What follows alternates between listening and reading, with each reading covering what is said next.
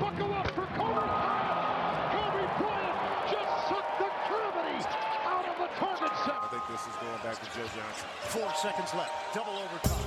Nets looking for the win. Johnson the step back. Moin und herzlich willkommen zu eurem Lieblings-NBA-Podcast ins Gesicht von Staudemeyer. Mein Name ist Dirk Funk und mitten in der Leitung ist natürlich wie immer ebenfalls Sir Arne Tegen. Grüß dich. Moin Mahlzeit, bienvenidos, herzlich willkommen natürlich auch von mir. Ich finde es übrigens schön, dass du das immer so anmoderierst, dass wir einfach mal voraussetzen, dass wir der Lieblingspodcast von jedem einzelnen Das wurde gefordert. Ich hatte es ewig rausgelassen, bis mir dann wirklich bestimmt ungelogen mindestens 20 Leute geschrieben haben auf Instagram, DMs oder wo auch Klatsch. immer und meinten, kannst du bitte wieder Lieblingspodcast sagen, weil es ist halt so. Und von daher, alle, die jetzt sagen, oh, bei mir, Digga, ist es ehrlich gesagt nicht so, oder ist ein Cointoss oder ist ein Close Call, meinetwegen, aber den 20 Leuten oder ein paar mehr waren es, glaube ich, wollte ich auf jeden Fall jetzt einmal gerecht werden und schönen Dank an der Stelle auf jeden Fall. Ist absolut angemessen. Mein Lieber, ich kann diese Episode nur damit einleiten, dich zu fragen, wie es dir geht. Mir geht's hervorragend. Also es ist jetzt ein kleines bisschen sinnlos, das anzuteasern, weil wirklich nur die absoluten Die Hard, eh nur unter Patreoneten, weil die das jetzt noch hören können, bevor heute Abend, am Samstagabend der nächste Twitch-Stream wirklich kommt. Und das wird halt ein absoluter Kracher und ich bin einfach maximal hyped. Ich find's aber doch dann sogar ein bisschen sinnvoll, das jetzt anzusprechen, weil das hat halt Signalwirkung. Weil ich blick auch nicht nur auf dieses Wochenende, ich blick vor allen Dingen aufs nächste. Und wir haben zwar jetzt noch kein finales Injury-Update, aber ich glaube, eigentlich relativ selbstbewusst sagen zu können, dass wir beide uns nächstes Wochenende sehen werden. Du wirst hier, glaube ich, in den Süden runterkommen. Also ich gehe da zumindest von aus, ich will jetzt auch on-air ein bisschen Druck machen und dann wird das halt wirklich ein Highlight. Und heute Abend gibt es das erste Mal die große Premiere oder beziehungsweise auch so ein bisschen den Test, den Beta-Test der großen IGVS Quiznacht. Ihr kennt alle unsere Quizrubriken, ihr liebt alle unsere Quizrubriken und ja, nicht ähnlich oder nicht das gleiche, aber wirklich die große IGVS Quiznacht und zwar dürft ihr da endlich mal euer Wissen unter Beweis stellen. Also alle, die es jetzt noch hören, kommt heute Abend auf jeden Fall vorbei und ansonsten guckt euch das Wort an oder seid da nächstes Wochenende bereit, weil 16 Leute in einem Single-Out-Baum random durchgesiedelt und dann halt immer in einem Duell, wirklich in einem Discord-Call, also die Leute sind dann auch live im Stream mit dabei, mit Stimme, mit allem, also muss man sich auch ein bisschen trauen. Und dann geht's darum halt, ich stelle eine Frage, habe schon einige vorbereitet, ähnlich halt wie bei unseren Quiz-Rubriken, wer richtig hat, kommt weiter, wer nicht, fliegt raus. Und am Ende suchen wir den König der Quiz-Arena. Das wird auf jeden Fall maximal geil. Und deswegen auf Twitch hast du der, ist ja, ey, da ist wirklich nur die eigene Kreativität die Grenze. Und von daher, jeder, der da noch nicht vorbeigeschaut hat, macht das bitte mal. Ich freue mich heute Abend riesig. Vielleicht bist du auch noch kurz mit dabei oder auch mal kurz irgendwie mit im Stream, sei es im Discord-Call oder was auch immer. Vielleicht machst du auch mit. Ausgeschlossen wäre es nicht. Aber nicht besonders sinnvoll. Wir haben gerade im Vorgespräch schon, ich habe zwei Fragen beantwortet. Ich bin 500 gegangen. Also Ja, ich bin ein und eine eingegangen, bei der einen eine genau. kläglich gescheitert, die andere aber auch grundsouverän beantwortet. Also ich glaube, man braucht schon ein solides oberes Mittelmaß an NBA-Wissen, um da mitquissen zu können. Krieg ein bisschen Gänsehaut, wenn ich dran denke. Also hört sich sensationell an. Bin ich, wäre ich sehr, sehr gerne dabei. Ist noch ein bisschen steht in den Sternen, ob ich das nachher einrichten kann. Aber sensationelle äh, Idee und glaube ich, ist nur der Auftakt zu einer wahrscheinlich episch-historisch langen Serie von IGVS Quiznächten, die irgendwann mal wahrscheinlich von Günther Jauch moderiert werden und das ganz große Ding werden. Was wäre das denn für ein 31er, wenn dann auf einmal Günther Jauch das Ding nur mir, und ich bin dann raus oder was? stark. Und ich stelle dann einfach nur mein noch Testimonial.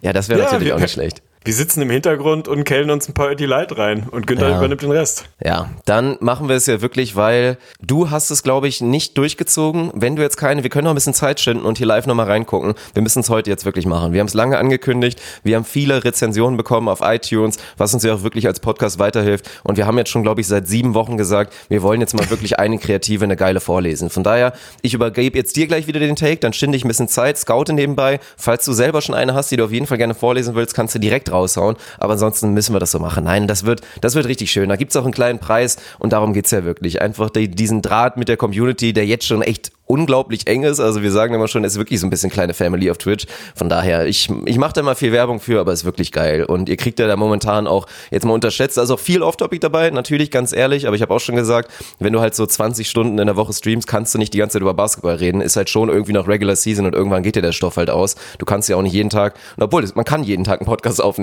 Ob das auch immer zielführend ist, weiß ich nicht. Aber das ist dann ja auch eher vielleicht 45 Minuten und nicht unbedingt drei, vier Stunden. Also an der Stelle nochmal kleine Schauder. Jetzt darfst du reden und ich scout nebenbei. Finde ich gut, dass du nebenbei scoutest. Also ich habe mir zwischendurch immer wieder schon so ein paar Zwischenstände angeguckt und mir so meine Favoriten rausgesammelt, weil wir wirklich eine absurde Anzahl an Bewertungen bekommen haben. Und ohne Scheiß, es hilft halt einfach. Wir leben in einer Welt der Algorithmen und da hilft sowas Banales wie gib uns fünf Sterne und schreib stabil und noch drei Worte dazu. Hilft uns einfach weiter, dass wir besser ausgespielt werden und irgendwie in die Feeds gespielt werden und Leute auf uns aufmerksam werden. Von daher vielen Dank auf jeden Fall erstmal, dass das so derbe viele Leute gemacht haben. Ich habe es jetzt nicht nachgezählt, aber es war wirklich so, dass jeden Tag zeitweise zehn, zwölf neue Bewertungen da waren. Ich bin noch nicht ohne Anspruch auf Vollständigkeit, ich bin noch nicht ganz durch.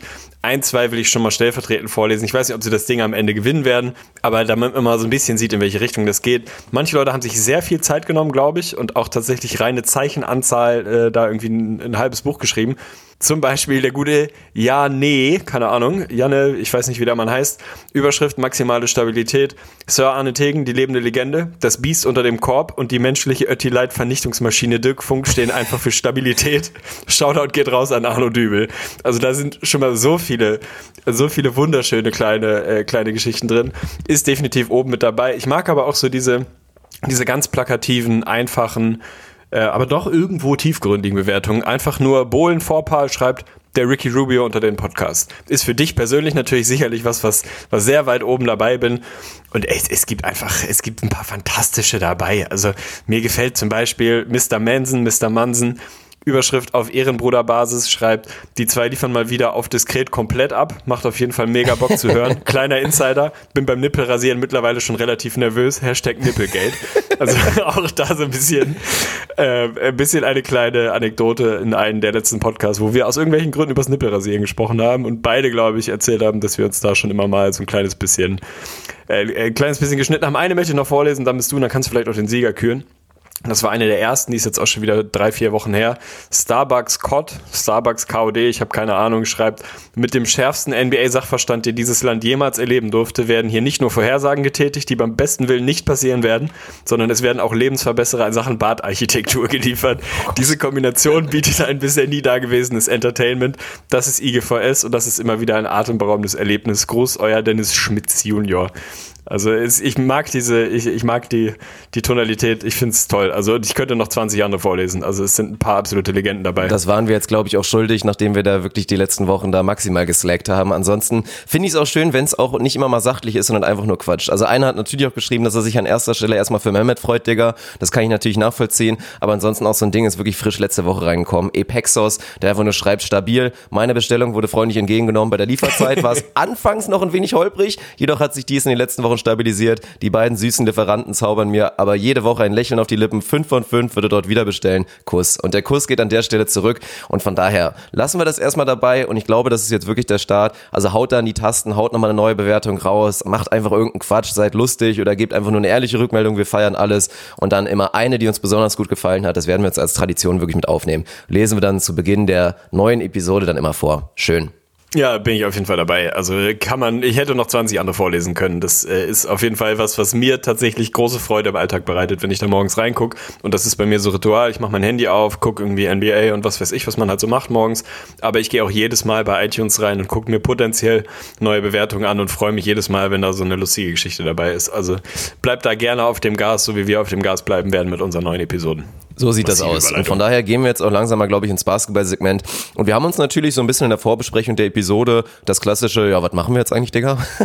und es ist halt so diese Phase, sagen wir mal so, wir sind jetzt so, wir gehen langsam aus diesen krassen Überreaktionen raus und werden das erste Mal werten. Weil ich meinte auch direkt zu dir vorhin oder jetzt auch vorgestern oder wann wir das erste Mal drüber gesprochen haben, meinte ich dann so, ja, der Klassiker wäre jetzt halt und haben wir mit Sicherheit auch schon mal gemacht in den letzten Jahren und was du jetzt auch viel, glaube ich, in deinen Podcatchern eingespült werden bekommst, Enttäuschung, Überraschung. Wer sind die größten Enttäuschungen? Teams, Spieler gerichtet, wie auch immer. Und wir wollen das jetzt nicht ganz so plakativ machen, weil immer dieses direkt wertend urteilen zu werden nach zehn Spielen, das ist halt die nächste Stufe, die Weiterentwicklung der Überreaktion nach den halt drei, vier, fünf Spielen. Und wir wollen das Ganze vielleicht ein kleines bisschen reflektierter machen. Und wie kann man gut reflektieren? Natürlich mit der guten alten 0 bis 10 Skala. Und selbstverständlich werden wir jetzt mal schauen, wie gut oder schlecht die Teams aktuell darstellen. Wie real ist denn die ganze Sache? Ist das halt eher T, nämlich die 0, oder ist es eher eine glatte 10 von 10, ähnlich wie bei den Phoenix Suns, Spoiler. Und das wollen wir jetzt, glaube ich, mal ein bisschen machen. Und dann gucken wir mal, wie wir da durchreiten. Wir haben uns da jetzt auch gar keine klaren Teams rausgesucht. Ich würde einfach sagen, wir nehmen uns immer jeweils eins vor, jeder darf eins nominieren und dann senfen da jeweils dazu. Und weil ich jetzt lange geredet habe, kriegst du jetzt auch die schöne Aufgabe, dir, glaube ich, das erste Team auszusuchen. Gut oder schlecht, überraschend positiv, wie auch immer. Und dann schauen wir uns mal an, 0 bis 10, wie real ist die Kiste denn eigentlich? Finde ich auf jeden Fall stabil als Vorgehen. Vielleicht nochmal für die Hörer, die noch nicht Ewigkeiten dabei sind oder es wieder vergessen haben. Was meint Dirk Funk, wenn er von T spricht?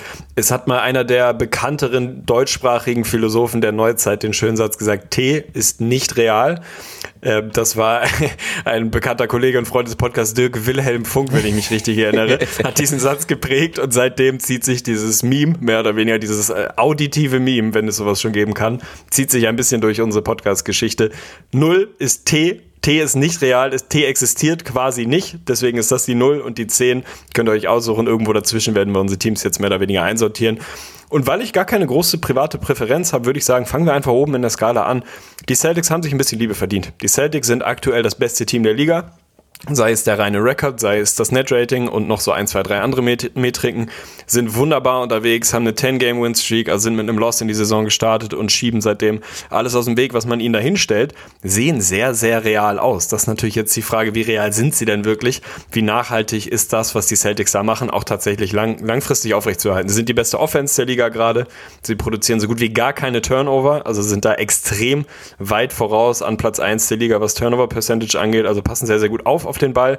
Sind ein anderes Team als im letzten Jahr. Das war vor der Saison klar. Gerade wenn du Kyrie Irving durch Kemba Walker ersetzt, kriegst du einen völlig anderen Spielstil irgendwie auf die Platte auf einmal. Das sieht man an verschiedenen Stellen. Sie spielen auf einmal wahnsinnig viel Pick and Roll, weil Kemba Walker das tut. Das haben sie vorher quasi gar nicht getan. Sind da das beste Team der Liga, was Points per Possession angeht. Ein, ein Punkt, ein Point per Possession aus dem Pick and Roll. Das ist sehr, sehr, sehr gut.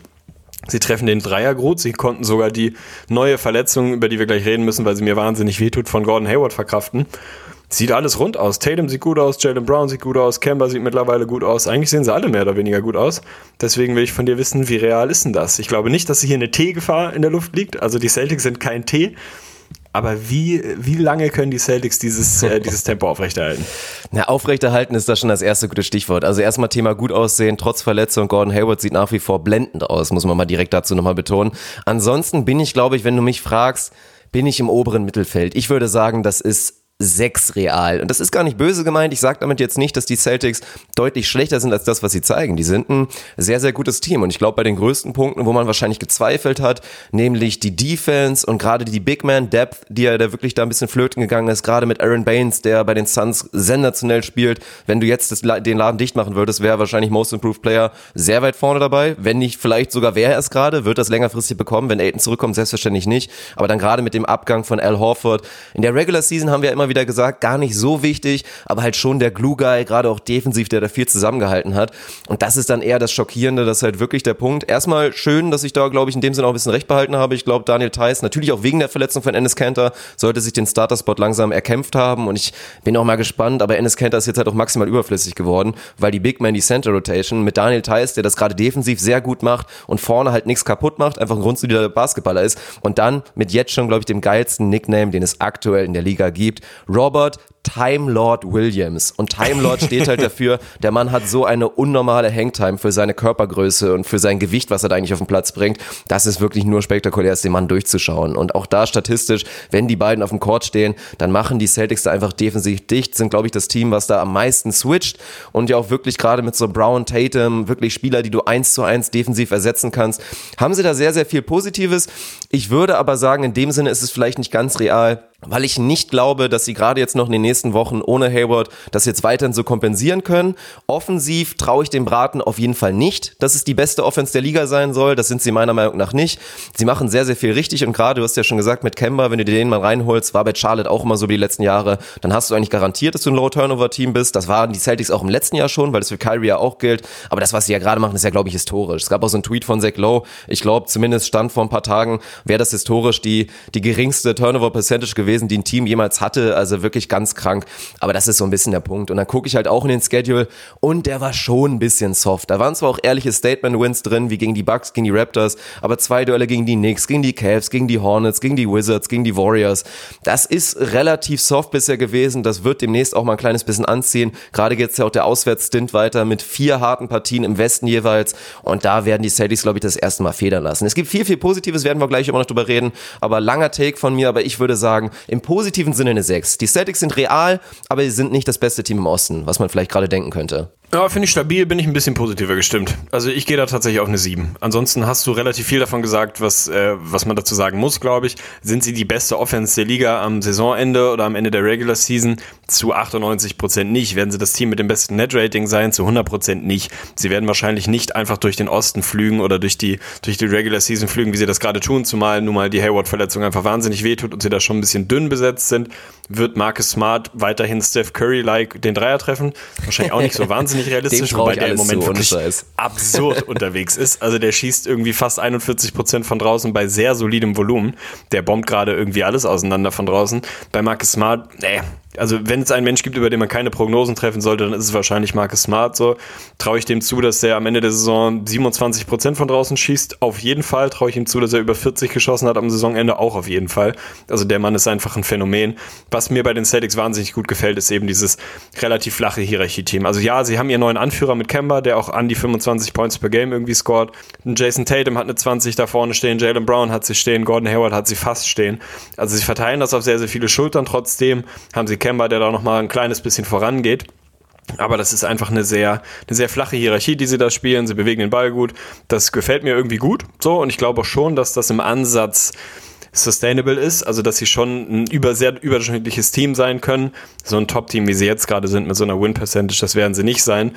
Für mich reicht es aber wahrscheinlich trotzdem dafür, dass sie einfach ein wirklich ein, ja, ich sage einfach jetzt mal klares Homecourt-Team im Osten sind. Das tut mir Da ein bisschen ich weh, mit, aber komplett. Ich würde sagen, klares Homecourt-Team und das ist für mich, reicht, reicht mir das für eine 7. So, sie haben auf jeden Fall einen relativ machbaren Schedule gehabt und wenn man so in die nächsten Spiele guckt, dann wird das schon ein bisschen schwierig. Sie haben jetzt nochmal die Kings, die kann man auf jeden Fall, sollte man schlagen. Danach haben sie die Suns, über die wir sicherlich heute auch nochmal sprechen werden. Da kann man definitiv mal verlieren. Die Clippers, die Nuggets, also das ist schon nicht ganz so einfach in den nächsten paar Partien. Danach geht's wieder so ein bisschen, ein bisschen in den Osten zurück mit zweimal den Nets und den Knicks.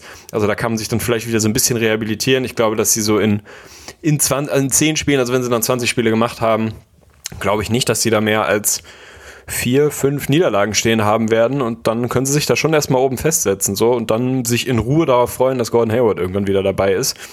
Also sind für mich schon eine positive Story, sind weit entfernt von T, sind auch weit entfernt vom definitiv besten Team der Liga. Von daher gehe ich mit einer guten 7 für die Celtics. Ja, es tut mir eigentlich auch ein bisschen weh, dass ich jetzt da eine 6 stehen lasse, weil das hört sich so negativ an. Aber wenn wir halt von Stand jetzt ausgehen, halt diesen brandheißen, wie gesagt, beste Offense, dann muss ich das halt schon deutlich ein bisschen abschwächen. Das ist vielleicht, und das ist ja auch mal der Klassiker, du guckst in die Statistiken rein und ein Indikator ist ja auch gerade immer, um zu gucken, ist das real oder nicht, ist so ein 5-2-Start der Grizzlies real, ist so ein Start der Suns real, ist auch mal ein bisschen einzugucken, die Quoten, die die Gegner gegen die Celtics schießen. Und klar, da sagt man jetzt ja auch, Defensive Rating sieht ja auch wieder stabil aus, wir haben über Defense geredet. Klar, die lassen wenig zu, haben eine gute Defense, sind dann auch lang teilweise, sind ekelhaft im Perimeter, haben mit Marcus Swart, der für mich eigentlich so ein bisschen der, der unterschätzte, der nicht der MVP ist, aber du weißt, glaube ich, was ich meine. Also was Smart da momentan macht und ja auch wieder teilweise in Lineup spielt er dann irgendwie ein Small Ball Center, ist da einfach, ja, ich meine, defensiv wieder, was, was der da leistet auf dem Court und dann mit seinem Dreier, der schon, wenn du mich da fragen würdest, wie real ist das 0 bis 10, würde ich sagen, würde ich vielleicht sogar echt eine 5 sagen, weil ich meine, letztes Jahr schon fast Career High 37, 36,4, hat er schon deutlich gearbeitet. Und jetzt, also Brad Stevens muss man auch mal lobend erwähnen, der hat das scheinbar schon immer gesehen dass Smart das im Tank hat. Weil ansonsten wäre Brad Stevens ja mit Sicherheit der Erste gewesen, der gesagt hätte, ey Markus, hör jetzt bitte mal auf zu werfen, weil ich meine, wir haben ihn schon immer gelobt, aber gucken wir noch mal bitte rein, lass uns auf der Zunge zergehen. Marcus Smart 2017, 2018. In der Saison, wo trotzdem jeder gesagt hat, boah, das ist so ein geiler Typ, der tut jedem Team gut. 37 Prozent aus dem Feld, 30 von draußen. Career Low waren 25 von draußen und jetzt hast du angesprochen bei den 41 angekommen. Sowohl offensiv wie defensiv sensationell bei dem momentan, wie er da den Laden zusammenhält, spielt aber wahrscheinlich dann auch gerade offensiv vielleicht ein bisschen über seinen Verhältnissen. Und dann das, was ich ansprechen wollte, die Gegner treffen vielleicht auch gerade, und es waren ja auch eher schwächere Gegner im Durchschnitt, ihren Dreier vielleicht auch nicht ganz so gut, wie es normalerweise der Fall wäre. Und ich glaube, das korrigiert sich dann alles so ein bisschen, wird sich in der Mitte treffen. Einen gesunden Kompromiss, der die Celtics, wie gesagt, nach wie vor zu einem sehr, sehr guten Team macht. Und dann mal gucken, wenn Hayward wieder zurück ist, weil das sah schon verdächtig gut aus. Hat mir natürlich auch, ja, hätte ich sieben Teller von essen können. Also die Entwicklung von Gordon Hayward in der perfekten Rolle wirklich. Oh ja. Als Oh ja. sekundärer Playmaker, als tertiärer, quartierer Scorer oder wie auch immer du es nennen willst. Absolut perfekt. War für mich der heimliche Point Guard des Teams in den letzten Wochen, gerade auch als Kemba noch nicht so reinkam. Sah einfach wunderschön aus. Das würde jetzt aber ein bisschen fehlen und von daher, also vielleicht kämpfen sie sich da auch durch und bleiben da oben, aber ich glaube rein wirklich vom sportlichen Niveau wird es nicht leichter in den nächsten Wochen. Das ist eigentlich nur mein Take dazu. Davon kann man auf jeden Fall ausgehen. Was Marcus Smart angeht, ja, ich weiß nicht, ob man das Brad Stevens zuschreiben kann. Das ist irgendwie so ein, so ein Phänomen, irgendwie. Ja, auch ihm selber, Es einfach hatte dran mal zu bleiben. was, total, Und, ne, total. Ja. Es hatte mal was von Draymond Green so, bei dem das jetzt wieder so ein bisschen verloren gegangen ist, aber wo ich auch immer irgendwie das Gefühl hatte, der kann das eigentlich nicht, der ist kein solider Shooter, aber wenn irgendwie Game on the Line ist und das ein wichtiger Shot ist, dann lasse ich den trotzdem nicht stehen, weil der diese diese Attitüde hat, das Ding dann hart einzuschweißen. Ob der das irgendwie in einem Reagenzglas kann und ob der die schönste Shooting Motion hat oder Peng. Er wollte ballern, er, ich baller gern, so, dann lässt er das Ding halt fliegen. Und Marcus Smart ist auch, glaube ich, einfach ein Typ, dem kannst du 20 Mal sagen, ich möchte nicht, dass du mehr als zwei Three-Point-Attempts per Game nimmst. Wenn der sich fühlt, dann lässt er das Ding auch 15 Mal fliegen. So, das da kannst du dich, glaube ich, auf den Kopf stellen. Und diese Attitüde an dem Kerl finde ich einfach großartig. Mal ganz abgesehen davon, dass der nach wie vor All-NBA-Level Defense spielt und einfach ein, ein unfassbar geiler Zocker ist. So, also das ist für mich eine riesen Positiv-Story. Neben natürlich auch einem Daniel Dennis Theis, der mir da gut gefällt, der diese Starterrolle absolut verdient hat, sie früher bekommen hat, als ich das gesehen habe. Die Enes Kenter Verletzung hat da sicherlich ihre Rolle gespielt, so, der jetzt so langsam aber sicher wieder dabei ist. Tiefe macht mir ein bisschen Sorgen, also gerade jetzt durch die Hayward Verletzung wird das schon ein bisschen schwierig. Ob ein Jalen Brown dieses Niveau jetzt wirklich langfristig halten kann, muss man sich auch nochmal anschauen. Also da sind auf jeden Fall nur ein, zwei, drei Fragezeichen, aber grundsätzlich einfach mal mindestens drei Jungs auf der Platte zu haben, die jede Nacht für 20, 25 plus gehen können, ist erstmal ein gutes Zeichen. Von daher bin ich da ganz guter Dinge, dass die Celtics da noch halbwegs dabei bleiben. Ja, dann lassen wir das erstmal so stehen. Du haust eine 7 raus, ich bleib bei meiner 6, auch wenn ich da ein kleines bisschen Bauchschmerzen habe, aber ich glaube, ich habe inzwischen ausreichend erklärt, wie ich das meine. Und dann springen wir doch einfach mal in Westen und ich nominiere das mal das nächste Team. Und das finde ich gerade doch auch äh, sehr, sehr interessant. Also in einem ähnlichen Atemzug momentan wie die Suns natürlich genannt, um den jungen MVP nach fünf Spielen, Carl Anthony Towns. Dann kam natürlich das Scharmützel mit Embiid dazwischen, zwei Spiele verpasst, dann ja auch wieder Spiele abgegeben ohne ihn. Und dann aber jetzt natürlich die Storyline in den letzten sechs, sieben Spielen, die Renaissance von Andrew Wiggins. Und dass wir das wirklich nochmal sagen würden, wie real das ist, das will ich in der Blase gleich auch nochmal mit dir zusammen bewerten. Aber das ist das Ding. Also ja, es ist in dem Sinne real für mich mit Wiggins, weil wir ganz klar sehen und Ryan Saunders, der Sohn von Flip Saunders, Rest in Peace, ist ja auch eh, wie gesagt, mit einer der geilsten Herzensstories, die ich so in den letzten Jahren mitbekommen habe, Oh dass ja. er da wirklich Oh die ja. Franchise als Coach übernehmen durfte. Finde ich einfach sehr schön. Ist da auch ein guter Mann, netter Care, Players Coach, versteht sich, glaube ich, mit allen richtig gut, weiß, wie er seine Jungs da anfassen muss. Und der hat auch ganz ausführlich bei Zach Lowe unter anderem darüber gesprochen, über die neue Rolle von Wiggins, dass er ihm wirklich da auch wieder mehr Vertrauen geben will, mehr den Ball in die Hand geben will, ihn sogar mehr Pick and Roll laufen lassen und so weiter, mehr kreieren lassen. Aber vor allen Dingen natürlich, er muss an seiner Shot Selection arbeiten, ganz klar. Da sind sie auch hart mit ihm ins Gericht gegangen und vor allen Dingen lange Zweier nicht komplett abstellen, aber so gut es halt geht und dann vermehrt Dreier nehmen und vor allen Dingen seine glorreiche Athletik, diesen perfekten NBA-Körper nutzen, um zum Korb zu kommen. Das macht er beides, von daher schießen die Quoten auch aktuell nach oben und Andrew Wiggins ist gerade in den letzten sechs, sieben Spielen der MVP der Minnesota Timberwolves. Hätte man das irgendwie gedacht? Gibt noch viele interessante andere Punkte bei den, bei den Timberwolves gerade, aber trotzdem natürlich erstmal die Grundfrage 0 bis 10. Wie real siehst du gerade die 7 und 5 Timberwolves, die auf Kurs sind, ja, vielleicht in die Playoffs zu kommen? Ah, finde ich wahnsinnig schwierig, weil das für mich extrem damit zusammenhängt, wie real ich die Andrew Wiggins Entwicklung finde. So, dass Carl Anthony Towns das produziert, was er gerade produziert, das konnte man vor der Saison einplanen. Das wird er auch liefern über den Rest der Saison. Da muss man sich nicht so richtig viele Sorgen machen. Der ist halt 50-40, 85 oder was mit hohem Volumen. Ein offensiv absurd unfassbar großartiger Zocker jetzt schon mit seinen ver- verhältnismäßig jungen Jahren, 24 oder was er ist so. Beim Rest der Timberwolves ist es irgendwie so ein bisschen, ich glaube, man weiß da so ein bisschen, was man bekommt. Also du weißt jetzt heutzutage, was du von einem Jeff Teague bekommst. Du weißt mittlerweile irgendwie auch, was du von einem Robert Covington bekommst. Da gibt's jetzt für mich nicht so wahnsinnig viele Überraschungen oder Möglichkeiten, dass Leute da irgendwie total überperformen. Deswegen ist das für mich tatsächlich eine Frage von, wenn du mich fragst, wie real die Timberwolves sind, ist das für mich eine Frage, wie real ist das, was Andrew Wiggins gerade zockt, weil ich glaube, die kommen ziemlich genau so weit, wie der neue Andrew Wiggins sie trägt, was nicht heißen soll, dass er der bessere Spieler als Towns ist, da ist er meilenweit von entfernt, aber Towns ist konstant wie nur weg, da weißt du, was du bekommst. So die Frage, ob die Wolves tatsächlich am Ende ein, ein Playoff-Team sein können oder da doch noch rausrutschen, vielleicht sogar ein potenziell gefährliches Playoff-Team sein kann, das hängt für mich alles mit der Frage Andrew Wiggins zusammen, der sehr, sehr, sehr gut aussieht gerade, was mich ein Teil von mir freut, weil ich nach wie vor irgendwie Fan von ihm bin, weil der einfach diese, diese absurden Anlagen hat und man sich jahrelang gefragt und geärgert hat, warum da nicht mehr bei rumkommt. So. Ein anderer Teil von mir traut dem Brat noch nicht so ganz weil da schon Elemente dabei sind, die, glaube ich, noch so ein bisschen ein bisschen verzerrt gerade ein bisschen mehr glänzen, als sie das dann in drei, vier, fünf Wochen wahrscheinlich tun. Was Thema Shot, äh, Shot Selection, wollte ich sagen, geil, Shot Selection angeht, hat er 100% einfach einen, einen relevanten Schritt nach vorne gemacht. Und das ist auch was, was sich in meiner Welt durch die Saison tragen sollte. Das ist jetzt kein Flug, dass er mal irgendwie ein bisschen sein, seine Würfe besser trifft, die Quoten besser aussehen und wir deshalb irgendwie so positiv über ihn reden, sondern er hat einfach seine, alles was 10 bis 16 Feed Shots ist, hat er deutlich runtergekürzt, er nimmt deutlich mehr Dreier, er zieht deutlich mehr zum Korb, er kommt zwar nicht wirklich an die Linie, aber er finisht gut am Rim, weil er einfach eine unfassbare Athletik hat. Ist jetzt nicht so, als wäre er irgendwie total skilled, irgendwie wie so ein Curry oder ein Kyrie oder was, dass er da irgendwie die heftigsten Moves am, am Rim hätte. Aber der Mann ist halt athletisch as fuck so. Der kriegt das Ding im Moment sehr, sehr gut im Korb unter, wenn er, wenn er dann zieht. Und das ist sehr positiv und das ist was, was ich glaube, was sich auch so mittelfristig weiterhalten wird. Dieses Thema Playmaking, da bin ich ein bisschen skeptischer. Also das ist für mich, ich will jetzt nicht diesen Andrew Drummond-Vergleich rausholen, aber das ist für mich schon ein bisschen aufgebläht. Also wenn man sich mal reinguckt, was es denn wirklich dann für, für eine Typ von Assists sind, die bei Andrew Wiggins da im Moment kommen, ist es jetzt nicht so, dass ich das Gefühl habe, der hat da einen, einen, monströsen Schritt nach vorne gemacht und wäre irgendwie ein viel besserer Ballhändler, hätte eine viel bessere Vision, viel bessere Entscheidungskompetenz oder so. Da glaube ich, wird sich das noch ein bisschen, bisschen wieder korrigieren, ein bisschen wieder einpendeln. Ich glaube schon, dass er da einen kleinen Schritt gemacht hat. Das für mich aber ein bisschen auch davon aufgebläht, dass halt die Jungs um ihn rum ihre Würfe treffen da kriegst du dann halt relativ schnell über zehn Spiele auch mal den Eindruck, dass da jemand irgendwie wahnsinnig viel besser irgendwie, was sein persönliches Playmaking ist, äh, geworden ist. Das sehe ich noch nicht so ganz. Aber Andrew Wiggins würde ich schon auf der 0 bis 10 Skala eine eine 6,5 würde ich ihm da schon geben für das, was er da gerade produziert. Ich glaube schon, dass ein Großteil von dem wirklich nachhaltig einfach eine Veränderung ist, dass er ein besserer Basketballer ist als im letzten Jahr. Nicht der gleiche, der jetzt auf einmal seine Würfe besser trifft, sondern dass er ein relevant besserer Basketballer als im letzten Jahr ist. Und wenn er das so aufrechterhalten kann, dann sind die Wolves gerade in dem hinten raus doch relativ schwachen Westen bisher mit Spurs, die Probleme haben, Blazers, die Probleme haben, Mavs, die jetzt Probleme bekommen. Sind sie ein Team, was in die Playoffs kommen kann, auf jeden Fall.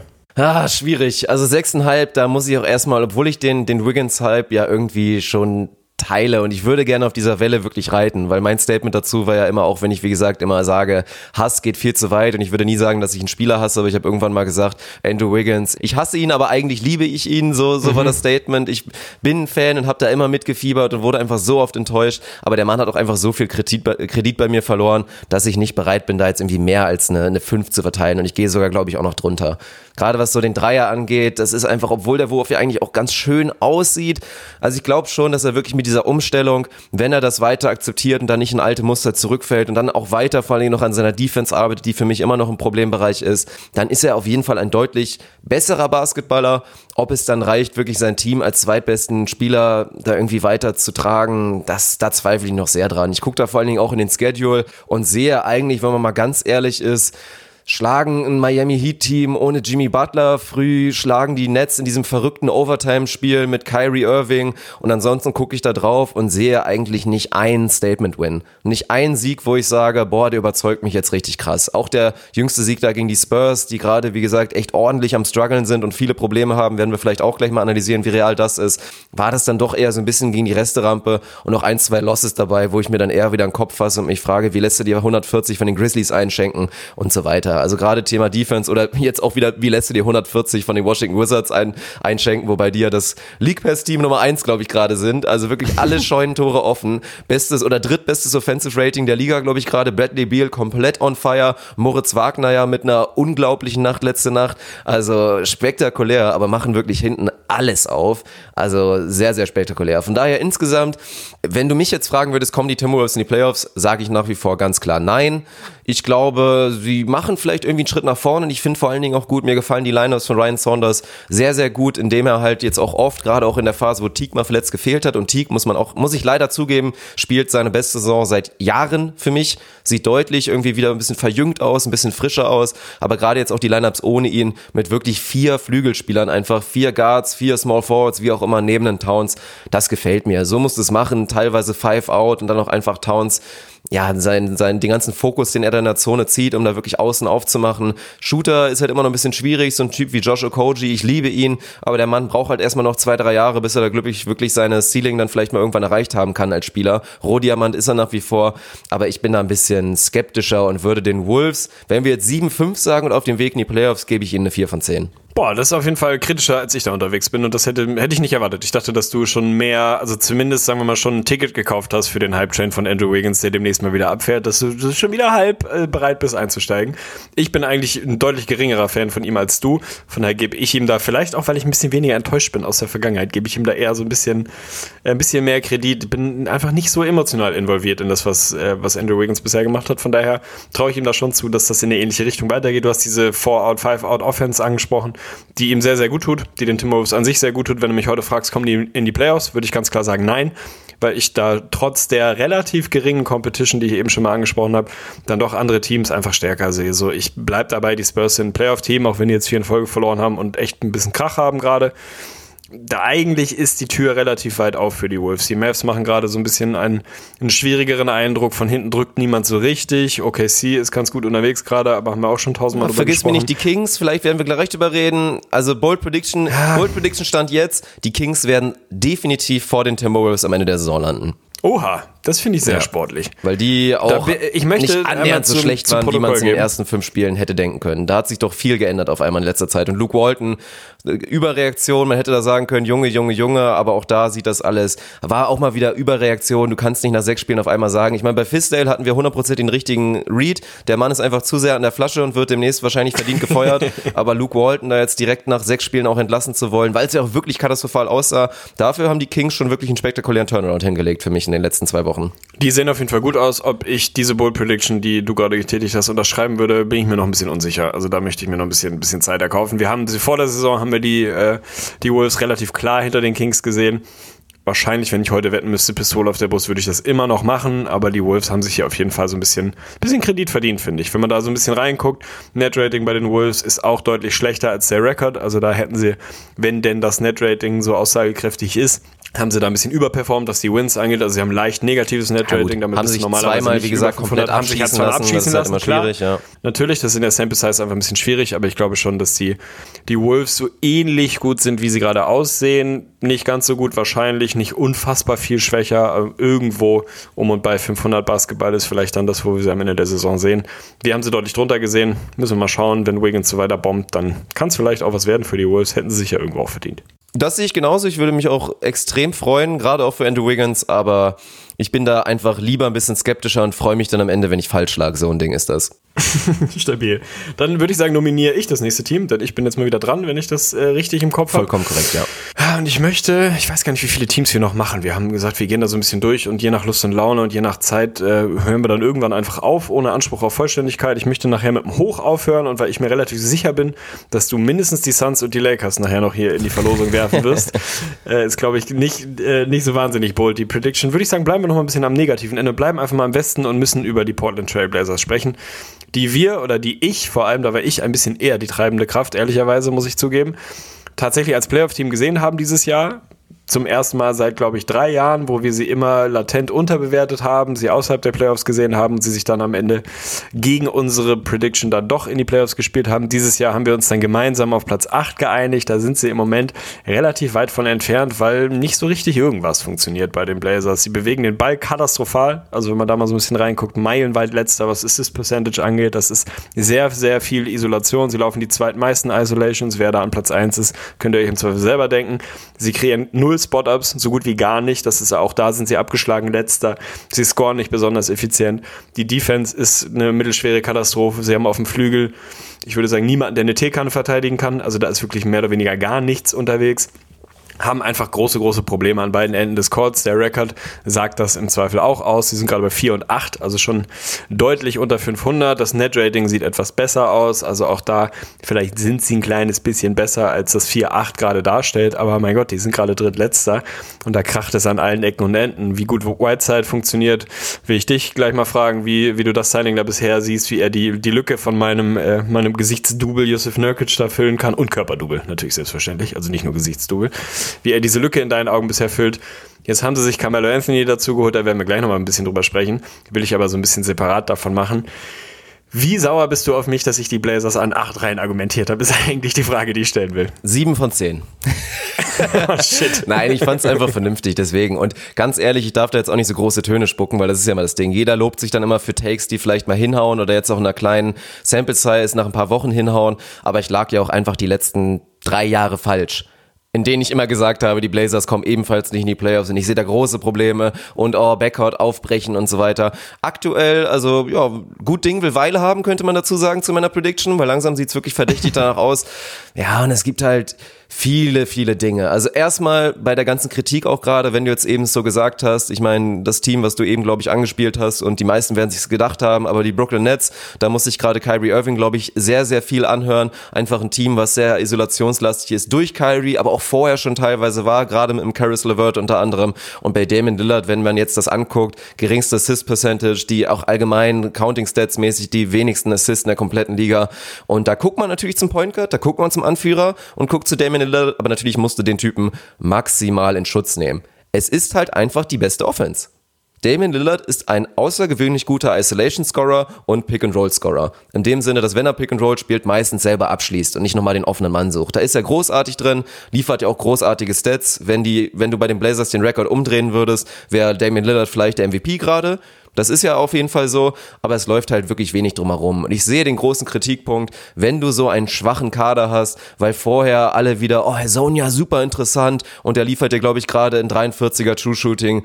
Kent Basemore hat in den letzten Jahren auch eigentlich nicht wirklich Werbung dafür gemacht, dass er ein überdurchschnittlicher Basketballer ist, liefert ebenfalls ein desaströses True Shooting, ich glaube irgendwie 45 Prozent. Und dazu kommt dann halt auch noch ein CJ McCallum, der sich scheinbar traden lassen will. Ich weiß nicht, was da los ist. Das ist maximal uncharakteristisch. Auch der Mann ist, glaube ich, beim 47 80er True Shooting für ihn natürlich extrem uncharakteristisch. Sieht echt aus, irgendwie, ja, steht neben sich, gerade auf dem Court. Und wenn ihr mir das dann so erzählt, dann reicht es einfach hinten und vorne nicht. Da fehlen so grundsätzlich die Jungs wie Amino, wie, wie auch Maurice Harkless und dann reicht es einfach nicht. Und wenn du zwei Spielertypen hast, und da muss man ein bisschen Kritik vielleicht annehmen. Damian Lillard und CJ McCollum sind beides geniale Offensivspieler. Absolut. Ich bin von beiden inzwischen Riesenfan. Ein bisschen mehr sogar noch von CJ. Aber Dame, klar, hat sich einfach als All-NBA Point Guard etabliert. Aber es sind halt keine Spielertypen, die die Jungs um sich herum besser machen. Das sind sie einfach nicht. Waren sie noch nie, können sie vielleicht werden, könnte Lillard vielleicht auch in einem anderen Lineup sein, aber sind sie akut einfach nicht. Es sind Leute, die ihr Team besser machen, weil sie einfach auf dem Platz stehen. Die grobe Präsenz macht die Leute drumherum oder das Team insgesamt besser, aber die holen nicht das Maximum aus einem Basemore raus, aus einem Sonja oder, oder wem auch immer. Und dann ist das einfach Gift, Gift. Ja, Whiteside, kann ich kurz meine Meinung zu sagen, ist okay, ist halt immer up und down. Mal ist er 2020, mal ist er 7 und 3. Braucht kein Mensch den Mann. Ist einfach so. Braucht kein Mensch. Du kannst das Whiteside im Kader haben, ist auch völlig in Ordnung, aber wenn du gut sein willst, wenn du richtig Erfolg haben willst, dann reicht es nicht aus. Und dann war meine Prediction auch von vornherein, die Blazers werden das erste Team sein, die einen Panic-Move machen, die Verzweiflungsmoves machen und dann kommt halt so ein Mellow-Ding. Wir wollen gleich isoliert drüber reden, klar, aber da zeichnet sich wirklich schon viel ab, was ich vorher so gesehen habe. CJ McCallum, wie gesagt, wenn es sportlich so weitergeht, wird er wahrscheinlich der Kandidat sein, der vielleicht auch für so einen Mid-Season-Trade dann Kandidat ist und mal schauen, ob die Blazers dann sagen, hey, gucken wir mal, nehmen wir mal einen Look für so einen Typen Blake Griffin oder wer auch immer dann zu haben ist. Ja, ich sehe den Turnaround akut auch wirklich nicht. Gerade wenn man sieht, dass Dame Lillard eigentlich gerade am Maximum performt und du mehr von dem Mann nicht mehr erwarten kannst. Klar, wenn du mir jetzt sagst, CJ geht wieder zu seinem normalen Ich wieder zurück und wird seine Quoten bei hohem Volumen einfach wieder deutlich verbessern, dann sind sie in der Ecke besser, sind sie dann aber viel besser und sind sie ein Qualitätsplayoff-Team? Meiner Meinung nach ganz klar nein. Ja, ich glaube, dieses äh, Dame Lillard in Schutz nehmen ist definitiv ein wichtiger Punkt, den man da machen muss. Der Mann tut alles, was man machen kann. Der scored extrem effiziente 30,5 Points per Game. Du hast die Isolation angesprochen. Ich meinte nicht die Brooklyn Nets logischerweise, sondern die Houston Rockets als Team, was da meilenweit entfernt ist, was, was Isolation Frequency angeht. Aber natürlich, die Blazers sind das Team, was 10% Frequency da hat, was Isolations angeht, scoren aber einfach sehr, sehr effizient daraus. Deutlich mehr noch als die Rockets. Das liegt vor allem an Dame Lillard. Von daher ist das nicht per se etwas Negatives. Wenn du 1,06 Points per Possession scorest aus einer Isolation, dann ist das halt ein gutes Play, dann kannst du das halt laufen. Da spricht überhaupt nichts dagegen. Inwieweit du dir dann ein Carmelo Anthony leisten kannst, leisten musst, ist eine Frage, die wir gleich nochmal diskutieren können. Ich glaube, die Blazers haben einfach tatsächlich zu wenig reine nackte Qualität im Roster mittlerweile. So, ich bin ein absoluter Unfan von Rodney Hood, auch wenn man dem noch nicht so gar, also gar nicht so wahnsinnig viel vorwerfen kann. Gerade so einer der besseren Jungs da. Bringt halt das, was man von Rodney Hood irgendwie so erwarten kann. Whiteside ist halt für mich wirklich ein absolutes Phänomen. Also das, ich unterschreibe alles, was du gesagt hast. Das ist für mich mittlerweile die personifizierte Empty Stats Person. Das sieht irgendwie spektakulär aus, wenn jemand 15 und 12,5 liefert und dazu irgendwie zwei Blocks oder was. Das sieht irgendwie nett aus, aber es ist einfach kein, keine Person für Winning Basketball. Hassan Whiteside hilft dir, glaube ich, nicht, Basketballspiele zu gewinnen. Und wenn du den neben Yusuf Nurkic stellst und irgendwie ein paar Highlights zusammenschneidest, werden dir wahrscheinlich 70 von 100 Leuten sagen, Alter, Whiteside ist ja wohl der deutlich geilere Basketballer. Das ist doch viel heftiger, viel athletischer, viel spektakulärer. Und es ist einfach, äh, es ist 100% andersrum. Mein Yusuf Nurkic, guter Freund des Podcasts, ist einfach ein so relevant viel besserer Basketballer als Hassan Whiteside mittlerweile dass er dieses Loch nicht kompensieren kann, auch wenn man ihm das nicht mal richtig vorwerfen kann. Also der macht für mich gar nicht viel offensichtlich falsch, so. Das hat Hassan Whiteside. Also da ist halt viel mehr kannst du da nicht erwarten. Und wenn du dann einen CJ hast, der völlig neben sich steht, der immer noch 20 per Game scored, aber der einfach nicht nicht das Niveau hat, was er in den letzten ein, zwei Jahren irgendwie konstant produziert hat, dann ist einfach viel zu wenig Qualität. Also so, wenn dein dritt-, viertbester Spieler Anthony Simons ist, dann ist halt irgendwie vielleicht ein bisschen schwierig. So, dann ist dir da einfach ein bisschen viel Qualität verloren gegangen. So, ich glaube schon, dass sie auch Jungs haben, bei denen noch deutlich Upside da ist. Also Upside jetzt mal in Anführungsstrichen. Ich rede da zum Beispiel von einem Anthony Tolliver, der gerade irgendwie echt Probleme hat. Ich glaube schon, dass das noch jemand ist, der besseren Basketball spielen kann, als er es aktuell tut. Auch eine Sonja hat mit Sicherheit noch ein bisschen Luft nach oben oder eine ganze Menge Luft nach oben.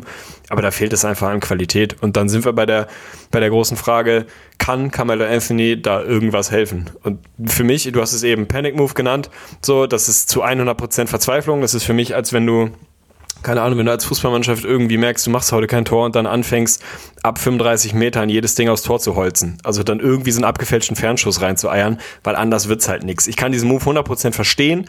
Ich finde ihn auch tatsächlich richtig, weil er halt mehr oder weniger gar kein Risiko hat. Der Vertrag ist non-guaranteed, so das kannst du halt schon machen. Also das Schlimmste an diesem Move ist im Zweifel, dass du einen Roster-Spot belegst, so finanziell, bisschen mehr Luxury-Tax, alles nicht so wild. Also das kann man schon irgendwie machen die Wahrscheinlichkeit oder die Chance, dass das dir wirklich weiterhilft, finde ich maximal übersichtlich. Also ich habe vorhin gesagt, was die Kernprobleme der Blazers sind und das sind original auch die Kernprobleme von Carmelo Anthony.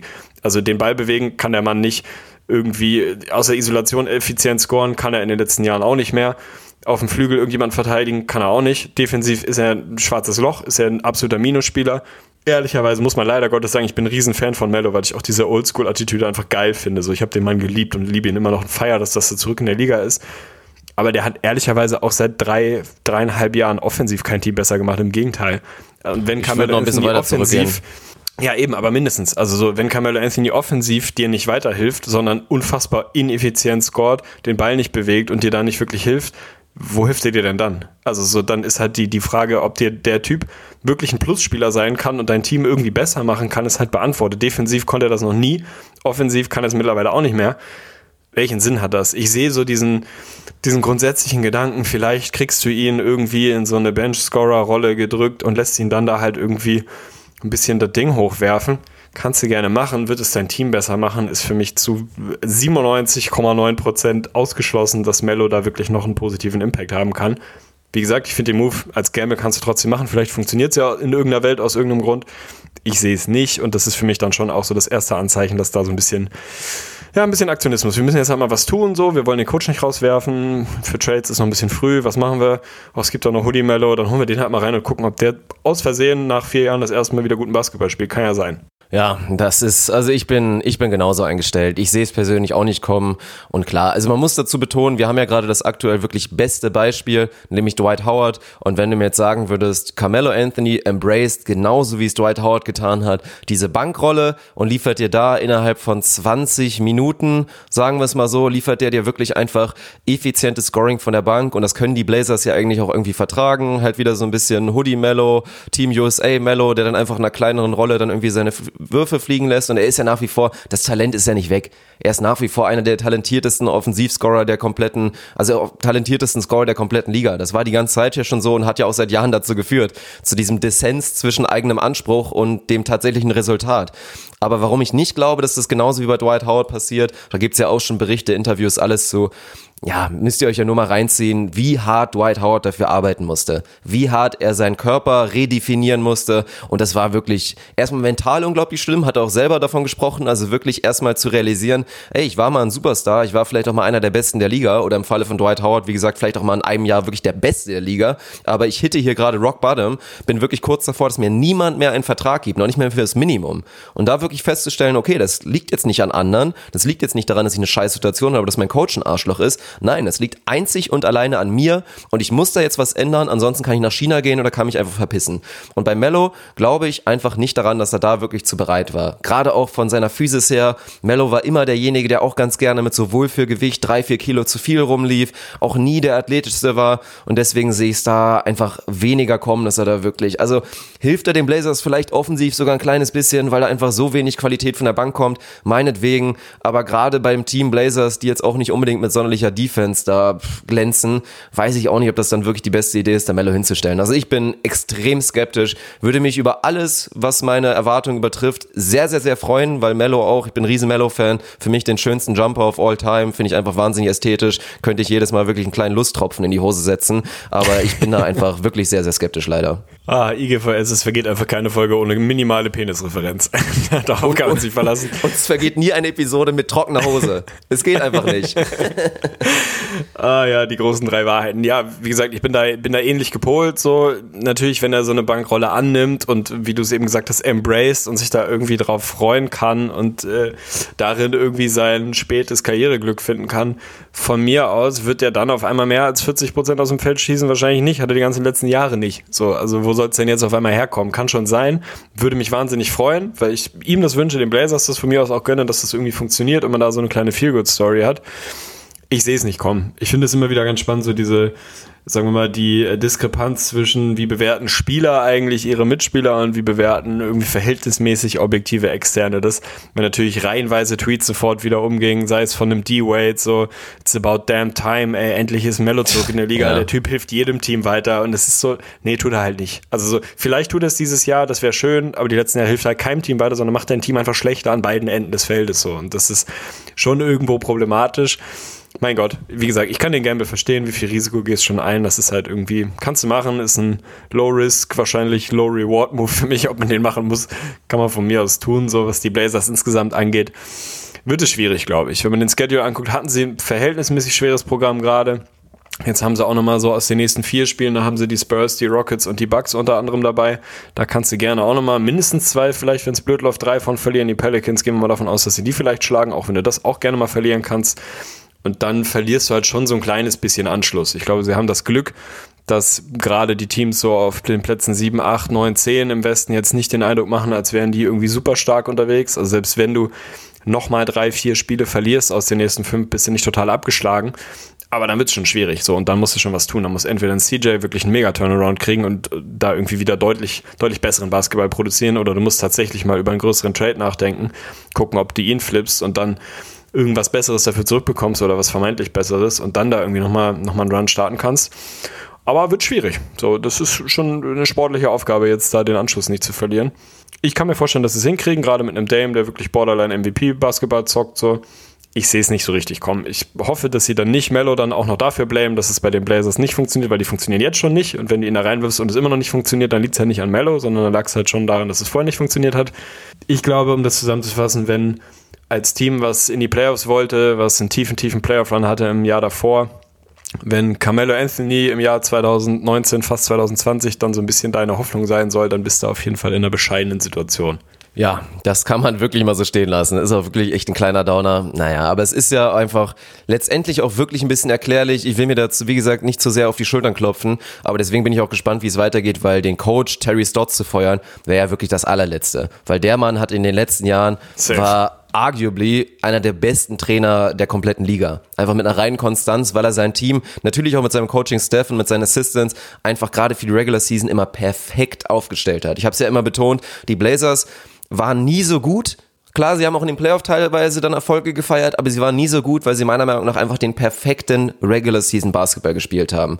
Wie gesagt, mit eigenen, also ineffiziente Würfe in der Offense vermeiden und in der Defense ganz klar einfach die Leute von der Dreierlinie rennen und möglichst viele ineffiziente Shots dann in der Midrange forcieren oder einfach da mit Nurkic diesen Big Body dann in der Zone zu haben und da auch wenig, also Low Percentage einfach im Rim zuzulassen. Und das hat immer geklappt. Dazu hatten sie dann in den Playoffs dann einfach den Bonus, dass sie halt mit Lillard einen der besten Isolation Scorer der kompletten Liga haben. CJ muss sich da auch nicht sonderlich verstecken. Und wenn wir eins gelernt haben in den Playoffs aus den letzten Jahren, ist es halt das Isolation Scoring und gerade auch so Pick-and-Roll-Fähigkeiten gerade in den Playoffs halt immer wichtiger werden, vor allen Dingen Isolation-Scoring, was dann vielleicht auch so ein bisschen der Faktor war, warum da dann immer so, ja, diese schönen Erfolge kamen am Ende ja, denke ich eher, dass wir dann in fünf Jahren auf eine Ära zurückgucken müssen, wo es mit Sicherheit etliche Fehler gab, auch von der Franchise, vom Front Office, gerade vom GM da in der Vergangenheit und die wahrscheinlich ein bisschen unglücklich zu Ende gegangen ist. Machen wir ein kleines Löckchen dahinter, das werden wir jetzt sagen, wir warten erstmal die nächsten 20 Spiele ab, aber sollten die Blazers dann immer noch so 5, 6, 7 tief sein unter 500. Machen wir Löckchen dahinter, dass CJ McCallum getradet wird? Ja, auf jeden Fall. Also so ein mittelgroßes Löckchen würde ich da auf jeden Fall da machen. Das ist dann eigentlich der logische Schritt. Was Terry Stotts angeht, bin ich 100% bei dir. Das wäre total lächerlich, den jetzt da wirklich ernsthaft in Frage zu stellen.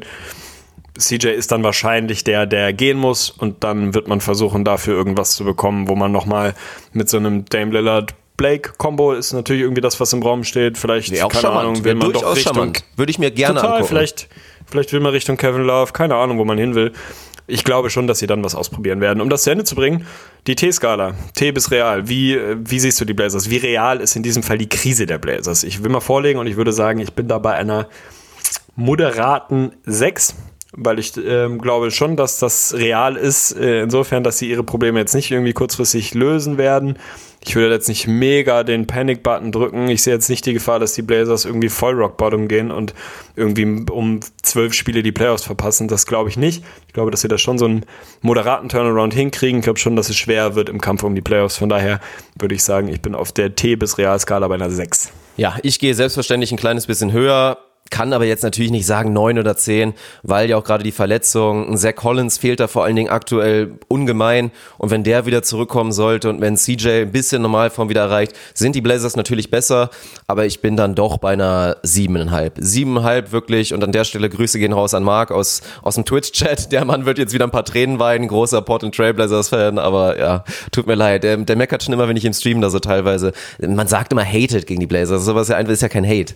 Stabil. Ja, schließe ich mich an dem Shoutout an den guten Marc auf jeden Fall und möchte dir das Wort übergeben. Und ich würde sagen, wir haben noch so zwei Teams im Köcher. Also die Uhrzeit ist schon ein bisschen vorangeschlagen. Meine, meine Blase füllt sich. Also Na komm, ich, dann machen wir, dann was machen wir? Dann müssen wir mal gucken. Ich würde fast gerne die Suns einfach abhandeln als, ja, die sind halt 10 von 10 real.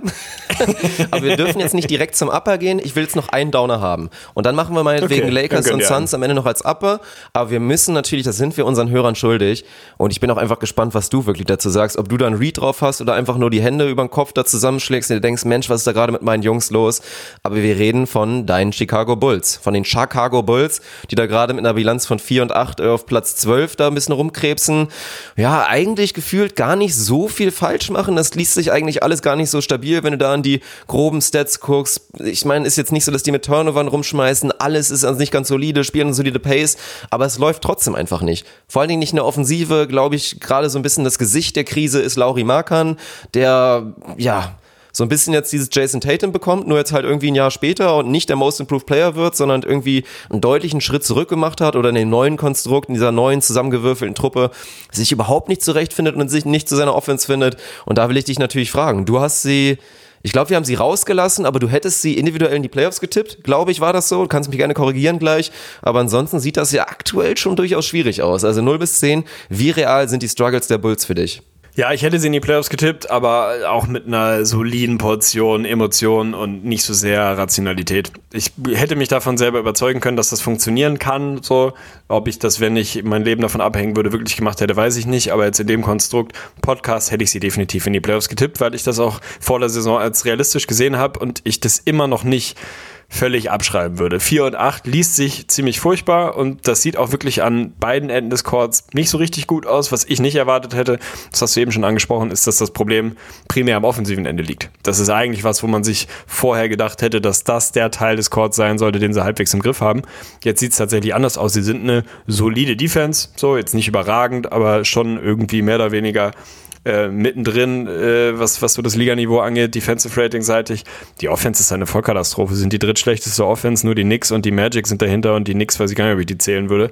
Also das ist schon relativ schwierig am offensiven Ende und das war eigentlich das, womit ich gerechnet habe, dass sie da den, den relevanten Schritt machen. So, dass da ein Satoransky als General Floor Manager irgendwie seinen, seinen Input hat, dass ein Otto Porter als 50-40-90-Typ da seine Rolle einnehmen kann, dass ein Zach Levine, der brandheiß in die Saison gekommen ist, jetzt so ein bisschen abgekühlt ist, am offensiven Ende talentiert ist, müssen wir nicht drüber sprechen. So, also wenn der Mann irgendwo ein Talent hat, dann am offensiven Ende und nicht am defensiven. Genau das gleiche gilt für Lauri. So, aber das ist eben genau das Ende, wo es wahnsinnig hakt. So ein Zach Levine kühlt ein bisschen ab gerade, ein Otto Porter, hey, der streut dann hier und da mal ein gutes Spiel ein, aber so insgesamt gerade offensiv kommt der nicht so richtig in Rhythmus. Also er trifft den Dreier so zu 40 Prozent. Das ist das, was bei ihm mehr oder weniger normal ist. Insgesamt aus dem Feld ist er relativ ineffizient unterwegs. Also der hat auch schon bessere Jahre gehabt so ein Kobe White, kannst dich auf den wirklich verlassen, dass der jetzt wieder ein bisschen runterkühlt, deutlich unter 40 Prozent schießt, ein Lauri deutlich unter 40 Prozent schießt, was für einen Big Man grundsätzlich eine Problematik ist, auch wenn er jetzt kein, kein riesen typischer Big Man ist, aber ich sag mal, wenn deine vermeintlich drei besten Scorer vielleicht mit einem Zach Levine, mit einem Lauri und mit einem Otto Porter irgendwie alle unter oder knapp über 40 Prozent schießen, dann hast du halt ein Problem. Das ist so ein bisschen die, die Nix-Thematik, die wir vor ein paar Jahren mal hatten. Wenn du dann niemanden hast, der wirklich halbwegs effizient scored, wo soll die Offense herkommen? Der einzige, der offensiv irgendwie ein bisschen funktioniert, ist ein Wendell Carter Jr., der jetzt aber auch nicht gerade offensiv das unfassbare Skillset hat. Der schafft es defensiv halbwegs, diesen Laden zusammenzuhalten, was irgendwie auch nicht so richtig einfach ist. Ah, ist das, also wenn du mich fragst, wie groß mein Panic-Button ist, so ob ich da den, den riesen Turnaround sehe, jein. So, also ich glaube schon, dass sie noch eine ganze Menge Upside haben. Ich glaube, dass sie gerade was das offensive Ende angeht, mehr oder weniger am unteren Ende ihres Leistungsniveaus gerade unterwegs sind, dass es eigentlich bei einem Lauri offensiv nur bergauf gehen kann, dass es bei einem Otto Porter offensiv eigentlich nur bergauf gehen kann und eigentlich auch bei einem Zach Levine tendenziell noch wieder ein bisschen mehr drin sein sollte, dann kannst du, wenn du die Defense halbwegs solide halten kannst, dann kannst du vielleicht dann doch in dem Best Case irgendwie um die Playoffs mitspielen. Aber ist schwierig gerade und tut mir ein bisschen weh. Also sie sind absolut nicht die Feel-Good-Story, die ich erwartet hatte. Ich hatte eher erwartet, dass sie offensiv wirklich eine Top, Top 10 Offense vielleicht sogar hinstellen können, defensiv halb katastrophal sind. Aber so ein League Pass, so ein bisschen wie die Wizards, weißt du, so, so ein Team sind, dem man gerne zuguckt, wo viel Pace drin ist, wo es offensiv richtig gut klickt, wenn es denn läuft und defensiv halt irgendwie alle Tore offen sind ist jetzt auch nicht wirklich so. Also die Bulls machen nicht so richtig viel Spaß gerade und das tut mir in der Seele weh, das zu sagen. Nee, es macht überhaupt keinen Spaß. Also das ist wirklich so und ich weiß gar nicht, wo wir anfangen sollen. Da gibt es für mich unglaublich viele Personalien, über die man reden kann. Du hast den eben General Floor Manager genannt, meintest das mit Sicherheit auch nicht so hundertprozentig ernst, aber da geht's ja schon los. Wir haben Thomas Satoranski, das haben wir an sich gelobt und haben gesagt, ey, das ist ein guter Mann, auch für den Vertrag, das ist völlig in Ordnung, das ist halt ein grundsolider Point Guard, der dir da nichts kaputt macht, sondern im Gegenteil eher Stabilität damit reinbringt. Und ich meine, er liefert ja auch gerade wieder, er wirft dir wieder irgendwie 47, 47 von draußen und auch insgesamt aus dem Feld, macht das alles okay, auch macht es auch okay als Ballverteiler seinen Umständen entsprechend oder seinem Talent entsprechend. Aber er ist eben nicht der Point Guard, der Otto Porter jedes Mal da offen in der Ecke findet oder der dann auch irgendwie noch einen Lauri im Pick and Roll nochmal besser einsetzen kann. Und dagegen haben einfach die Bulls einfach aktuell ein Riesenproblem, ihre, ja, weiß ich nicht, Asset Management und da die Offensive wirklich auf die Köpfe zu verteilen. Es ist halt einfach ganz schwierig. Ein Lauri Markan, das, was ihn so gut gemacht hat, vor allem auch in der zweiten Saison, war diese multidimensionale Qualität bei ihm im Pick and Roll. Und dass, er, dass wir ihn da vor allen Dingen auch gerade spät in der Saison vermehrt als Ballhändler gesehen haben das tat ihm wahnsinnig gut.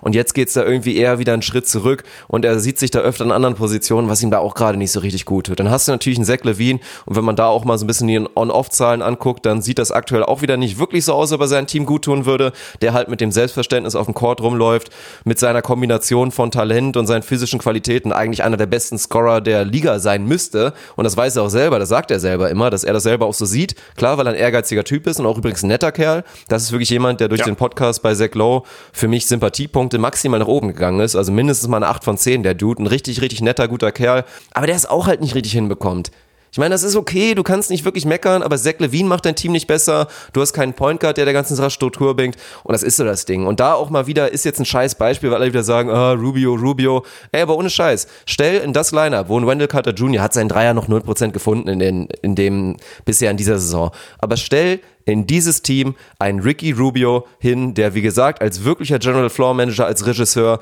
diesem Team Struktur geben kann, aber trotzdem nicht so anspruchsvoll ist und auch der Erste, der sagt, komm Lauri, spiel du jetzt mal Pick and Roll, ich muss jetzt auch nicht jedes Mal wirklich den Ball in der Hand haben, dann sieht das auch wieder ein kleines bisschen anders aus. Ich glaube, die Bulls haben noch ein bisschen, bisschen Potenzial nach oben, aber ich finde es schon sehr, sehr bezeichnend, auch gerade zu sehen, Kobe White, ich habe ihn auch schon schon ein bisschen kritisiert und gesagt, für mich ist er viel zu sehr Chucker, also er liebt es einfach auf den Korb zu ballern und das ist mir ein bisschen zu viel, aber trotzdem macht er die Bulls ja aktuell besser jedes Mal, wenn er reinkommt, weil er einfach mit seiner unfassbaren Energie auf dem Court da einfach wirklich frischen Wind im wahrsten Sinne des Wortes reinbringt und den Bulls einfach gut tut, weil ansonsten ist es der sehr statisch, sehr auch wieder dieses Jahr, wir wechseln uns jetzt irgendwie ab, haben aber keine richtige Idee und haben vor allen Dingen auch nicht dieses Gefühl für das Spiel gerade, wer jetzt irgendwie gerade heiß ist oder was jetzt gerade am besten wäre. Der Coach hat seinen Daumenabdruck da auch irgendwie noch nicht so richtig hinterlassen. Der neue, ja, boah, ich weiß es echt nicht. Also ich glaube, auch wir wollen nicht überreagieren, aber ob das wirklich noch nach Playoffs sich zurückkorrigieren kann, bin ich doch sehr zweifelhaft. Und wir, haben jetzt, glaube ich, du hast, glaube ich, noch nichts gesagt, 0 bis 10. Ich bin mal gespannt. Da übergebe ich jetzt direkt mal an dich. Ja, fällt mir wahnsinnig schwer. Wir haben sie an 11 gesehen in unserem äh, Season Preview. Das Over-Under lag bei 33,5. Ich bin over gegangen, du bist under gegangen. Von daher kannst du gerade halbwegs zufrieden sein mit deiner Prediction. Bei mir wird es eng. Ich würde nach wie vor auf dem Over bleiben. Äh, was die Playoffs angeht, glaube ich, dass das sehr, sehr schwierig wird. Und um das nochmal einmal rund zu machen, selbstverständlich würde ich äh, mir mein linkes, wahnsinnig großes und aktuell nicht wirklich behaartes Ei abschneiden für einen Ricky Rubio. für einen Ricky Rubio in diesem Lineup. Einfach jemand, der eine Offense laufen kann. Das kann weder Zach Levine, der ist nun mal irgendwie eine Form von Combo Guard, was auch immer, aber kein Point Guard. Und Satoranski, natürlich war das ein bisschen scherzhaft gemeint, ist jetzt kein Chris Paul, General Floor Manager, was auch immer. Ähm, ein Kobe White, von dem kannst du es nicht erwarten, so, der Mann ist 19, so, ist jetzt auch niemand, der deine Offense da so richtig mit Struktur versieht. Und Chris Dunn sowieso nicht, über den haben wir jetzt noch gar nicht gesprochen, muss auch gar nicht mehr sein, macht mich nur traurig so. Da fehlt es einfach an Personal. Und dann das in die Hände von einem Lauri zu legen, ist halt, entspricht nicht, nicht seinem natürlichen Skillset und holt nicht das Beste aus Lauri Markan. Also ich glaube tatsächlich, ohne dass wir jetzt, jetzt schon in so eine Rubio-Feierei reingehen, da können wir gleich reinkommen, dass so eine Art Spielertyp da unfassbar gut tun würde. Von mir stell da einen scheiß Alfred Payton hin, ist mir auch egal, so, ne? Aber irgendjemanden, der eine solide Offense laufen kann, den haben die Bulls gerade nicht. Deswegen funktioniert es nicht. Deswegen sieht es ein bisschen statisch, ein bisschen unbeholfen tatsächlich aus, ein bisschen planlos. Also das ist so, du guckst dazu und du kannst da nicht wirklich erkennen, was sie denn eigentlich wollen. Also was, was wollt ihr aus so einem normalen Setplay? Wollt ihr ein Pick-and-Roll-Team sein? Wollt ihr irgendwie ein, ein, Team sein, was extrem viele Dreier generiert? Was, was wollt ihr? Wollt ihr an die Linie? So, wo soll die Reise hingehen? Man sieht da überhaupt keine Identität, keine DNA. Das ist so ein bisschen unbeholfen, kreuz und quer. Ein bisschen was von allem, aber irgendwie nichts so richtig. Ich glaube trotzdem, dass sie da einen Mini-Turnaround schaffen können wenn man in den Schedule guckt, haben sie jetzt mittelmäßig einfache Partien vor der Brust, aber sie haben relativ viele Ostteams jetzt in den nächsten Spielen. So, sie haben vor allem jetzt mal drei Heimspiele in Folge. Das eine ist, oder vier Heimspiele, glaube ich, sogar in Folge. Sie haben jetzt einmal die Nets, dann haben sie die Bucks, dann haben sie die Pistons und die Heat, also wirklich viermal im Osten, müssen dann nicht groß auf Reisen gehen, keine großen Strapazen. Kannst du da mal drei von gewinnen? Ja, ist es sehr realistisch? Wahrscheinlich nicht aber ich bleib dabei, äh, ich werde an meine Bulls glauben und äh, deswegen gehe ich, was die T- bis Realskala angeht, wie real diese Struggles der Bulls sind, gehe ich mit einer 4,5. Ja, ist okay. Ich wäre auch nicht höher als 5 gegangen, weil wie gesagt, so weit von der Realität oder das, was ich vorher auch erwartet habe, sind sie ja tatsächlich gar nicht entfernt. Von daher bleibe ich auch bei einer grundsoliden 5. Ich fand erstmal sehr interessant, mein Kopf rattert schon die ganze Zeit. Chris Paul, ohne Scheiß. Wären die Bulls ja, nicht eigentlich vielleicht auch ein Team, was sagen könnte, komm, wir fressen jetzt halt über die nächsten drei Jahre, über die nächsten zwei. Sofort. Man kriegt aktuell 38,5, dann 41,5 und dann 44 fast ein halb, 21, 22 dann noch als Player Option. Aber ist doch egal, Mann. Die Bulls werden eh kein Champion in den nächsten drei Jahren. Dann friss halt einmal den Contract, aber Chris Paul wird dir halt definitiv helfen, dein Team über die nächsten Jahre weiterzuentwickeln, weil er jedem Einzelnen auf dem Court, Otto Porter Jr., Laurie Markan, Wendell Carter Jr. und natürlich auch Zach Levine, den einfach unglaublich gut tun würde. Und dann wäre ich wirklich bereit, das zu machen. Ist teuer und es kommt dann vor allen Dingen auch darauf an, werden die Thunder eher bereit zu sagen, zu sagen, boah, geil, uns nimmt endlich jemand den Vertrag ab oder sehen die selber noch genau das Gleiche für ihr Team. Sieht ja auch gerade wirklich gut aus, was Chris Paul und die Thunder da wirklich machen, den Umständen entsprechend. Eigentlich genauso, wie es laufen soll. Die Spieler entwickeln sich teilweise weiter. Erfolg ist trotzdem nicht unbedingt da. Draft Pick wird kommen und so weiter. Zukunft eh gut aufgestellt. Da bin ich dann sehr gespannt. Ansonsten finde ich es halt auch noch interessant. Das habt ihr ja auch noch im Podcast mit, mit Zach Levine und Zach Lowe gehört der neue Coach Jim Boylan, ich fand das schon sehr, sehr spannend, was Zach Levine da rausgehauen hat, weil so durch die Blume hat er quasi gesagt, Jim Boylan hat das Team übernommen und dann in der Offseason, im, im Camp, im Sommercamp, dann auch in der Preseason und so, im Training, hat der Mann mehr oder weniger gesagt, so, ich bin ein Oldschool-Coach und ihr seid alle überhaupt noch nicht so weit und wir gehen jetzt erstmal zu den Basics zurück. So, um Zach Levine wurde erstmal verboten, hier so Pull-Up Midranger und so. Bruder, das kannst du dir erstmal komplett abschminken. Da denken wir vielleicht in sechs Wochen dran. Wir schauen jetzt erstmal wieder, wie man normal aufpostet. Bei dem kann ich mir wirklich vorstellen, so erstmal die ersten zwei, die ersten zwei Wochen trainieren wir erstmal ohne Ball. Und dann trainieren wir die nächsten zwei Wochen ohne Dribbeln. Nur passen, passen, passen und werfen. Und hat immer halt diese Philosophie gehabt, wir fangen bei den Basics an und steigern uns ganz langsam. Das mag theoretisch auch Hand und Fuß haben und vielleicht zahlt sich das aus, dass du dann am Ende sagst, boah, Jim Boylan hat die Fundamentals des Teams wahnsinnig verbessert. Ich kann mir aber vorstellen, im Nachhinein würde es halt Sinn machen, wenn du es so auslegst, vielleicht hat er durch diesen Ansatz und auch da diesen, dieser harten Linie und zu sagen, ich nehme jetzt meinen Spielern vielleicht mal ein bisschen Kreativität und Raum und Mut weg, ja, vielleicht ist das so ein bisschen der Grund, dass wir so einen Lauri gerade am Struggeln sehen, dass ein Zach Levine nicht ganz frei aufspielt. Ich weiß es nicht. Viel Spekulatius, aber das fand ich doch sehr interessant, diese Aussagen von Levine. Kann auf jeden Fall ein Element sein. Ich glaube, ein Peter Neurohr würde diesem Team wahnsinnig gut tun, genauso gut wie, wie, ein Chris Paul. Oder Hüb also, Stevens. Bin ich dabei. Hüb Stevens als Retter irgendwie. Hüb Stevens wäre richtig stark.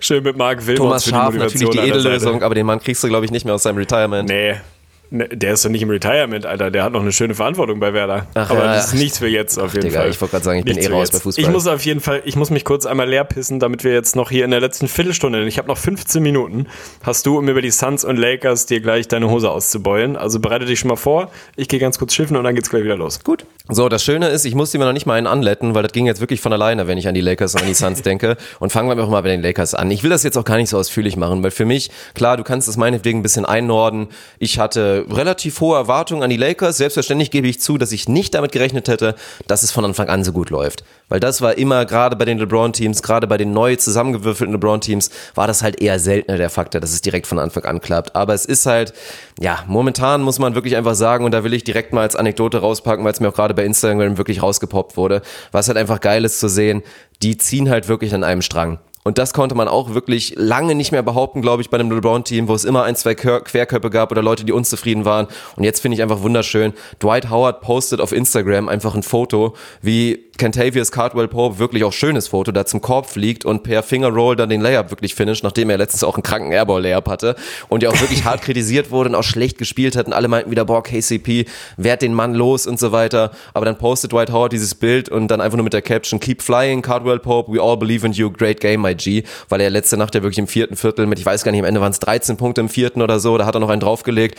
Ich meine, es waren 13, das Spiel für die Lakers gewonnen hat und darunter kommentiert King James natürlich nur, yes sir, we all do, leave no man behind. Anthony Davis schreibt auch nur, yes sir, we all with you, my G. Und das ist wirklich einfach schön zu sehen. Und dieses an einem Strang ziehen mit einem Howard, der seine neue Rolle akzeptiert hat, waren alles Sachen, da konnte man vorher nicht unbedingt von ausgehen. Bin ich ganz ehrlich. Aber das münzt sich halt wirklich um, gerade in dieser sensationellen Defense, erst am Defensive Rating, haben auch die wenigsten mitgerechnet. Ich habe schon gesagt, dass dieses lange, große Lineup der Lakers potenziell halt wirklich richtig, richtig ekelhaft sein könnte. Gerade dann auch mit so Leuten wie Avery Bradley, wo wir zum Glück auf dem Hype-Train geblieben geblieben sind. Auch mit einem KCP, den ich da einfach ganz gut finde. Mein, mein Gott, ey, als fünf besten Mann da irgendwie im Lineup, das geht schon völlig klar und ist einfach sehr, sehr viel positiv. LeBron James als Point Guard mit 11 Assists per Game. Aktuell ist meine Bold Prediction erfüllt. Bin auch im Nachhinein froh, dass du mir die durchgewunken hast als Bold Prediction. Ist einfach schön anzusehen, macht Spaß. Offensive vielleicht macht sogar noch am wenigsten Spaß, weil es teilweise halt schon sehr statisch, viel, viel Anthony Davis ist. Für meinen Geschmack sogar manchmal ein bisschen zu viel. Aber gut, es war halt die klare Philosophie. LeBron hat da bewusst die Kapazitäten abgegeben an seinen Guy, an den nominellen designierten Anführer der Lakers, hat er ja selber gesagt. Und das Produkt sehen wir gerade. 10 und 2 und das ist für mich wirklich sehr, sehr real. Ich sage jetzt nicht 10 von 10, aber ich wäre jetzt wirklich gespannt, wenn du weniger als 8 gehst. Nö, für mich ist es, glaube ich, tatsächlich eine relativ klare 8. So, vielleicht sogar eine 8,5. Also, das ist für mich äh, werden die Lakers mit dieser Win-Percentage durch die Liga flügen? Natürlich Nein, nicht. natürlich so, nicht. Aber werden sie eines der besten Teams im Westen sein? Ja, das haben wir vor der Saison gesehen, äh, beide so gesehen und das sehen wir auch jetzt so. Und für mich ist eher so das Überraschende ein bisschen, dass sie einfach ein bisschen anderes Team sind, als man das vielleicht gedacht hat. So, also dass sie jetzt tatsächlich nach elf Spielen oder was die Liga im Defensive Rating anführen, mit einem Defensive Rating von unter 100, also wirklich so Utah Jazz Niveau, elitäre Defense, war jetzt nicht unbedingt was, was man erwarten konnte. So, da machen sie alle kollektiv einen guten Job. Das hilft, dass sie sehr, sehr viele gute bis sehr gute, vielleicht elitäre Individualverteidiger haben. So, das ist häufig führt es dazu, dass du einfach ein gutes defensives Team bist. So, LeBron hat wieder Bock auf Defense offensichtlich. Also der hat dieses Jahr nicht so Bock auf Memes, wo er einfach rumsteht und keine Lust hat, irgendjemanden zu verteidigen. Anthony Davis ist ein guter Verteidiger, Danny Green ist ein guter Verteidiger, Avery Bradley ist ein guter, guter Verteidiger, und KCP ist ein ordentlicher Verteidiger und JaVale McGee kann verteidigen. Also sie haben einfach ausreichend Personal, was gut und überdurchschnittlich verteidigen kann. Das sieht man gerade. Die Offense finde ich wirklich, boah, also mittelmäßig schön bis meistens eher ganz schön hässlich so. LeBron ist jetzt nicht unbedingt irgendwie der Typ, der meinem Ideal von offensiven Spieler irgendwie entspricht. Und die Offenses, die LeBron-Teams laufen, finde ich jetzt nie so unfassbar ästhetisch und wahnsinnig schön so. Da ist noch eine Menge Upside. Aber das kann man auch oder konnte man erwarten, so dass das einfach äh, mit einem Spieler wie LeBron, der so wahnsinnig viel Aufmerksamkeit zieht und dein Spiel und jede Bewegung so extrem verändert, dass das nicht Plug-and-Play-mäßig vom Start funktioniert, das wusste man vorher. Und dafür finde ich, funktioniert es offensiv schon fast ein bisschen besser als gedacht. So werden sie ein mittelmäßiges offensives Team bleiben, glaube ich eigentlich nicht. Ich glaube, dass sie sich da ein bisschen in Richtung Top 10 bewegen werden, dass sie sich defensiv ein bisschen weg von der absoluten Spitze bewegen werden und dann vermutlich Top 10 offensiv und defensiv sein werden und damit einfach ein sehr, sehr gutes Team sein werden. Also es funktioniert gut, die Big Man Notation funktioniert gut. Das war was, wo man vor der Saison sicherlich Fragezeichen hatte, ob dieses Duett von Dwight und JaVale irgendwie, was ja auch so ein bisschen bisschen Meme-Potenzial schon auch gehabt hat und wahrscheinlich irgendwie immer noch hat oder so ein bisschen Checked-In-Potenzial gehabt hätte. Das funktioniert wahnsinnig gut und Dwight Howard schießt 76 Prozent aus dem Feld, wobei schießt da schon ein bisschen das falsche Wort ist. Aber der geht einfach total auf in seiner Rolle. Der macht genau das, was du von ihm haben willst, macht keinen großen Scheiß, ist da irgendwie nicht jemand, der jetzt auf einmal riesen Ambitionen anmeldet, sondern spielt einfach seine Rolle in diesen 20 Minuten sehr, sehr gut. McGee funktioniert weiterhin gut. Also diese 35 Minuten oder 36, die die beiden sich da irgendwie mehr oder weniger teilen, das sieht gut aus. Ich freue mich wahnsinnig, dass ein Avery Bradley wieder besser funktioniert und da genau das liefert eigentlich, was wir von ihm erwartet haben. Wenn der Dreier jetzt noch ein bisschen besser fallen würde, dann wäre das irgendwie ganz schön. Danny Green macht seinen Job, verteidigt gut, trifft seinen Dreier hochprozentig. Anthony Davis hat von draußen noch ein bisschen Probleme und muss sich auch sicherlich erst noch irgendwie eingrooven, aber mein Gott, am Ende ist es doch, wenn du den für mich oder für uns immer noch besten und den fünf besten, was weiß ich, wo man den einranken will, Spieler der Liga hast, dann wirst du halt ein sehr, sehr gutes Team sein. Von daher bin ich da auch nicht bei einer 10 von 10. Aber ganz ehrlich, mit einer 8 fühle ich mich nicht schlecht. Die Lakers sind so gut, wie wir es gedacht haben. Der Record sieht etwas besser aus gerade, als er das vielleicht müsste oder irgendwann wird. Aber ey, das ist einfach ein scheiß gutes Team. Ja, ich bin bei einer 9 von 10, eine 10 von 10 will ich nicht verteilen, weil klar, 10 und 2 hast du ja gesagt, so kann es natürlich nicht weitergehen, aber das ist maximal real und hat vor allen Dingen noch Luft nach oben. Und da an der Stelle auch wirklich nochmal man muss es nochmal betonen, weil es war vorher die Wahrheit und es bleibt die Wahrheit. Alle, die wieder anfingen mit Capspace und mit der Zukunft und irgendwie da der großen Franchise-Analyse und haben die Lakers einen Fehler gemacht. LeBron ist schon 34.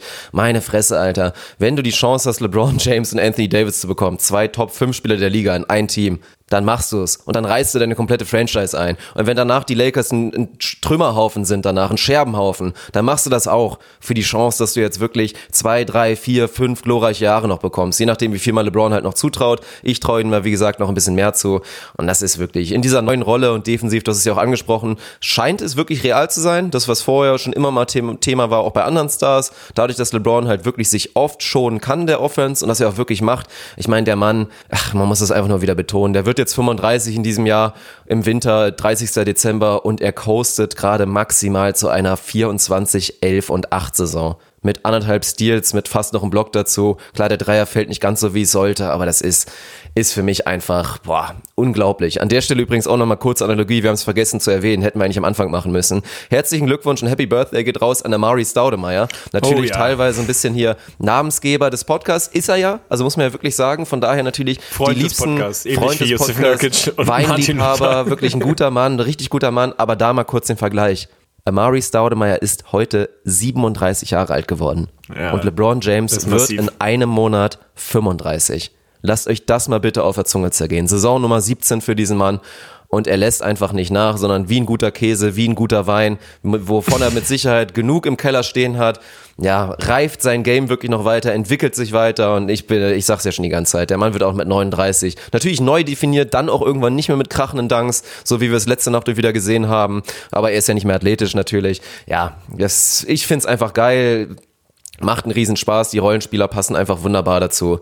Ja, und dann die einzige Sache, wo ich halt wirklich drauf gucke, Anthony Davis, gefällt mir gut.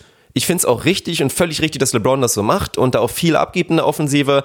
Für mich ist es dann aber wirklich rein sportlich und auch rein dann wieder analytics-mäßig ist es mir zu viel wieder Midranger, zu viel Wurf, weil das hat Anthony Davis, so gut er ist und ja auch gestern übrigens nochmal talentierte Verteidiger.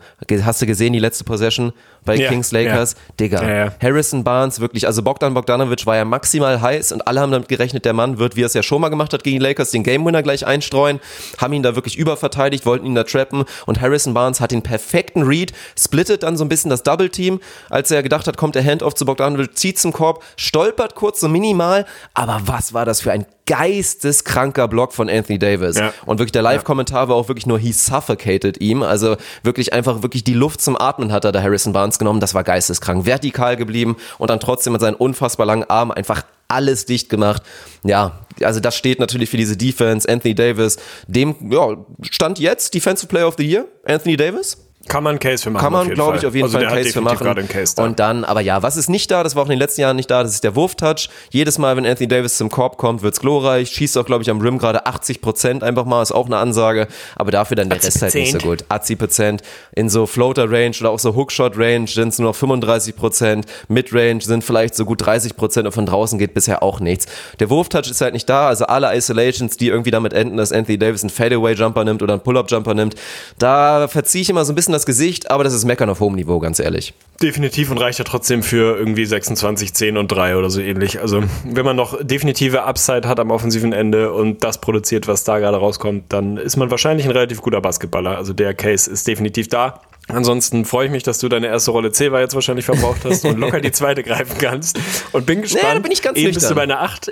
Da bist du ganz, ich bin gespannt, wie groß dein Hype-Level ist. Denn abschließend wollen und müssen wir natürlich über die Phoenix Suns reden, die jetzt in den letzten Wochen sehr viel gefeatured wurden hier im Podcast. Da müssen wir ein bisschen aufpassen, auf jeden Fall. Aber ganz ehrlich, die haben sich das verdient. Ist gerade rein nach dem Net-Rating tatsächlich das viertbeste Team der Liga und das mit einem sehr, sehr, sehr guten Net-Rating von plus 6,5.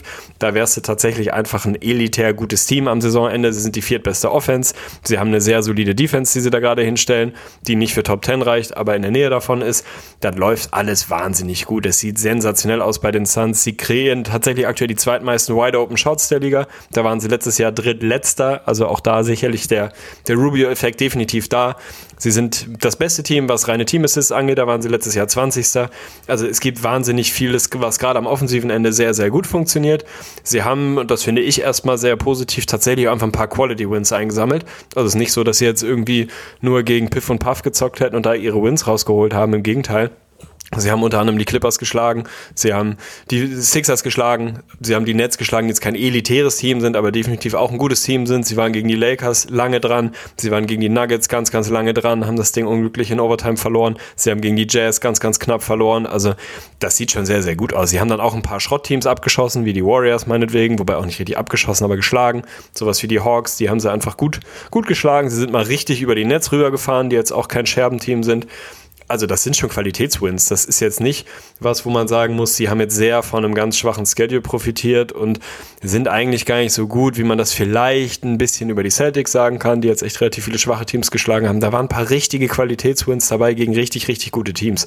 Von daher darf man sehr guter Dinge sein, was die Suns angeht. Das sieht schon definitiv dichter, deutlich dichter an Real als an T aus. Ich will von dir natürlich gleich wissen, gehst du da auch schon mit einer 7, gehst du mit einer 8? Was ist, also wie fühlst du dich mit den Suns, dass du euphorisiert bist und das Dach bist, ist mir schon klar. Sie kratzen gerade am Homecourt, stehen bei 7 und 4.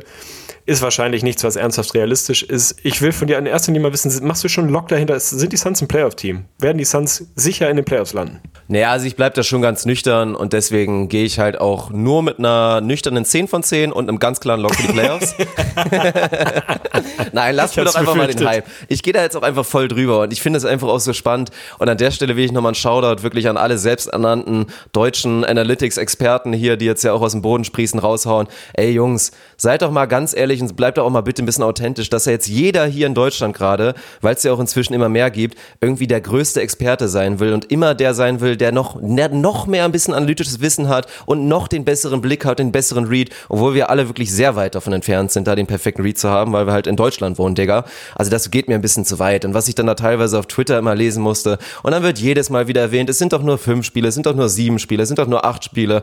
Und statt einfach mal zu sagen, ey, eventuell lag ich falsch Eventuell habe ich das vielleicht ein bisschen falsch gesehen, aber dann wird da immer wieder relativiert bis zum Ende. Aber wenn dann darüber geredet wird, dass nach drei Spielen Kawhi Leonard jetzt auf einmal ein elitärer Playmaker ist und jetzt auf einmal auch mal einen neuen Turnover rausknallt, wie die anderen Defenses mal ein bisschen, bisschen ihn auch mal in unangenehme Situationen bringen, dann sagt auf einmal keiner mal was mehr. Also da mal alle wieder ein bisschen locker durch die Hose atmen, das geht mir momentan ein bisschen auf den Sack, dass da immer da komplett die Ellenbogen rausgefahren werden und jeder irgendwie nur den anderen vorführen will und immer es noch besser wissen will und noch mehr Stats dazu raushaut.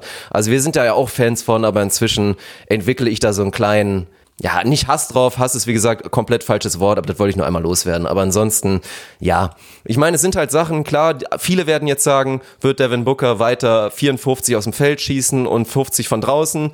Nein, natürlich nicht. Werden die Suns die Liga in True Shooting anführen am Ende des Jahres, so wie sie es gerade machen? Höchstwahrscheinlich auch nicht. Aber du hast es eben gesagt, die zweitmeisten Open Looks und ihr müsst nur Suns-Spiele gucken. Ich glaube, die wenigsten machen es wirklich. Das ist halt in Phasen auch wirklich einfach richtig handfest gute und teilweise, ich will es jetzt nicht wunderschön nennen, weil teilweise ist es sogar eklig, was die Suns machen mit ihren Duck-in-Plays, wo dann wirklich ein Sharridge, ein Booker, ein Baines ihre physischen Qualitäten und vor allen Dingen auch ihren Längen, Größen und Gewichtsvorteil dann ausnutzen, um dann so diese schnellen Mini-Posts zu bekommen, nenne ich es mal, mit einfachen Looks am Korb. Das ist einfach unglaublich effizient. Die Teams werden irgendwann anfangen, das besser zu scouten, auch die Plays vielleicht ein bisschen mehr zu scouten, aber es ist halt schon immer noch Regular Season und von daher, also rein realistisch darfst du natürlich keine 10 von 10 geben, aber das ist schon real und die Suns werden vielleicht auch nicht in die Playoffs kommen. Wobei aktuell, finde ich, sieht es wirklich ganz gut aus. Aber sie sind einfach ein real mindestens deutlich, deutlich verbessertes Team. Das muss man einfach so unterschreiben. Ja, ich glaube, da kann man nicht ernsthaft noch einen Case dagegen machen. Also das ist, glaube ich, mittlerweile relativ klar, ob es dann wirklich für die Playoffs reicht, ob sie so gut sind, wie es gerade aussieht, ob sie da wirklich mit den, mit den Top-Teams wirklich mithalten können und irgendwie competen können. Da darf man ein paar Fragezeichen machen, wie, wie nachhaltig das ist, was da gerade passiert. Aber du hast es angesprochen, Devin Booker schießt gerade 50 Prozent von draußen bei einem sehr, sehr hohen Volumen. Der beste Dreier-Shooter, was in so einem hohen Volumen in der Liga geschossen wird. So, der schießt, glaube ich, der beste Freiwerfer der Liga gerade im hohen Volumen, schießt 94 Prozent bei irgendwie fast fünf Attempts und so. Also das ist schon ziemlich absurd. Profitiert natürlich auch wahnsinnig von einem Rubio. Also wenn man da mal ein bisschen reinschaut, Devin Booker, der jetzt einfach ein bisschen weniger Playmaking-Verantwortung hat, der sein Anteil an assistierten Field Goals ist extremst gestiegen. Also die letzten Jahre dann doch immer eher so ein bisschen so, ein, so eine One-Man-Show, der das Ding irgendwie selber abschließen musste.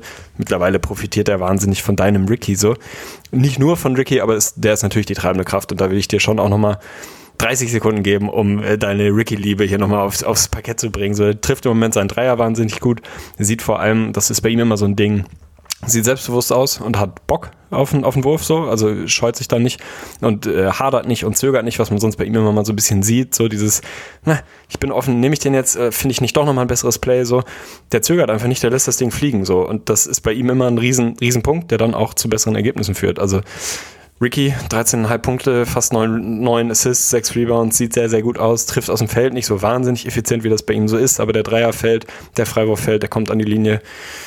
0 bis 10, dein Ricky? Wo ist dein, sagen wir mal, dein, dein Was sollen wir dazu sagen? Ich, ich freue mich einfach für ihn. Ich meine, dass es vielleicht in den letzten Jahren auch nicht so gut lief. Da kann ich einfach nochmal eine Leseempfehlung machen beim Players Tribune, was da Ricky ja für einen für einen Artikel da oder für ein Essay oder einfach nur so einen ehrlichen Bericht. Was war bei mir eigentlich in den letzten Jahren so los mit natürlich dem, dem Tod Ja, seiner Mama und der ganzen Krebsgeschichte? Das war wirklich höchst emotional. Ich habe auch ja, ein paar Tränen verdrückt, bin ich natürlich ganz ehrlich, ich bin ja eh ein bisschen am Wasser gebaut, aber da allgemein ist auch wieder so ein Punkt. Ich meine, Ricky wird weiterhin seine Off-Nights haben, aber vorher nicht zu verstehen, dass so ein Typ Ricky den Suns wahnsinnig gut tun wird.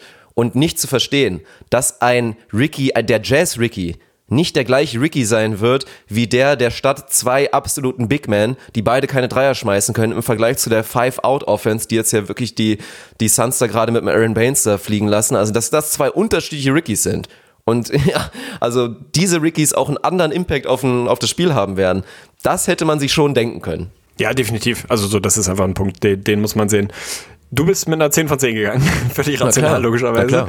Ähm, ich würde mich auf äh, Wenn du 7 wenig, von 10 ich wollte gerade sagen, wenn du weniger als sieben begeistern. machst, dann beende ich die Episode und überdenke alles. Brauchst du nicht. Machen wir trotzdem, aber machen wir ohne es zu überdenken, weil ich gehe tatsächlich mit einer 7 und ich finde, dass den, diesen Benefit of the Doubt haben sie sich gerade verdient. Wenn wir das Ganze vielleicht in 15, 20 Spielen nochmal machen sollten, vielleicht ist es dann doch ein bisschen weniger real und wir sind da ein bisschen dem Hype erlegen. Du sowieso, finde ich auch völlig angemessen. Devin Booker, der Borderline MVP-mäßig zockt, ist alles in Ordnung. Ich gehe mit einer 7 und ich finde das in Ordnung. Ja. Das ist ein positives Ende. Ja, da, so kann man auf jeden Fall enden. Von daher, ja, bedanke ich mich natürlich wie immer für die Aufmerksamkeit, bedanke mich für die Geduld, gerade von den Nicht-Patroneten, die ja in der letzten Woche keinen Content bekommen Ja. haben. Für die Patroneten gab es zumindest als, ja, was heißt Entschädigung? War ja gar keine Entschädigung, weil es ganz normal zum Patreon-Exclusive-Plan gehört, dass es da exklusive Mailback-Episoden geben wird. Da habe ich meine Premiere gefeiert als alleiniger Podcast-Host. Das war ein bisschen unangenehm, ganz ehrlich. Die Episode ne? war Ja. trotzdem okay. Ich habe ja auch bei Twitch jetzt inzwischen genug Raps, dass ich auch so eine Episode mal alleine wuppen kann. Ist natürlich nicht die Vision. Ich habe auch gesagt, irgendwann müssen wir dann mal Arne alleine machen, damit wir da zumindest wieder ein Gleichgewicht machen. Keine Chance. ansonsten keine Chance. Scheiße, hast keinen Bock drauf, ne? Ich würde es gerne Nee, machen, aber du hast keinen Bock drauf. Naja, gut, aber auf jeden Fall diese Episoden, die Mailback-Episoden und dann ja auch noch, kann man noch mal Werbung machen für November, wartet dann ja auch noch die nächste Off-Topic-Episode auf uns. Wir werden sie dann höchstwahrscheinlich aufnehmen, wenn du mich hier besuchst, würde ich mal fast vermuten. Das wäre eigentlich dann Macht ein sehr 100% würdiger Sinn. Rahmen. Wir werden mit Sicherheit dann auch ein, zwei Bier getrunken haben. Also spektakulär wird's eh. Wir haben jetzt schon reichlich Rückmeldungen bekommen, dass sich schon alleine für diesen einen Off-Topic-Podcast die drei Euro bisher für drei Monate, weil die ersten sind ja schon seit September dabei, also mehr als gelohnt haben. Von daher. Guckt euch das Ganze mal an. Am Ende sind es drei Euro, die dazu führen, dass das IGVS-Produkt weiter den nächsten Schritt machen kann, dass wir, wie gesagt, bald in der Lage sind zu sagen, das ist ja wirklich unser Beruf, dass Arne vielleicht perspektivisch irgendwann mal seinen Job kündigen kann, falls sein Chef gerade zuhört, liebe Grüße gehen raus und, und dann gucken wir mal. Also wie gesagt, es geht nach wie vor nicht darum, uns die Taschen voll zu machen. Es ist schön, auch Naja, schon auch finanziell, ja, na klar, Digga. Also das war natürlich eine Floskel. Ich habe schon meine erste Louis Vuitton Männerpurse habe ich mir schon bestellt, Bruder. Von den ersten 500 normal. oder was war das? Nein, Quatsch. Aber länger, es geht natürlich darum, ja, unseren Traum zu verwirklichen. Ein bisschen Rückmeldung zu bekommen, nicht nur in der Wertschätzung und in eurem Support, den ihr wirklich mit, ja, all dem, wie ihr einfach dabei seid, das schätzen wir ja maximal wert. Natürlich auch finanziell ein bisschen was zurückzubekommen, ist auch herrlich, muss man ganz ehrlich sein, würde natürlich jeder so sehen. Es sollte das Ziel von jedem zu sein. Und ja, aber ich glaube, den Traum habe ich jetzt genügend, genügend erzählt. Du musst doch gar nichts mehr zu sagen, von daher können wir uns auch gerne verabschieden. Angemessen, Hashtag Facts. Äh, ich küsse eure Nüsse und äh, bleibe in freundlicher Grüße. Was ist das für eine Floskel? Ich bleibe in freundlicher Bleibe in freundlicher Grüßung. Oh mein Gott. Ey, Das nehme ich jetzt in meine Signatur so als abschließenden Satz. Ich, ich verbleibe in freundlicher Grüßung. Herrlich. Also, haut rein, Boys und Girls.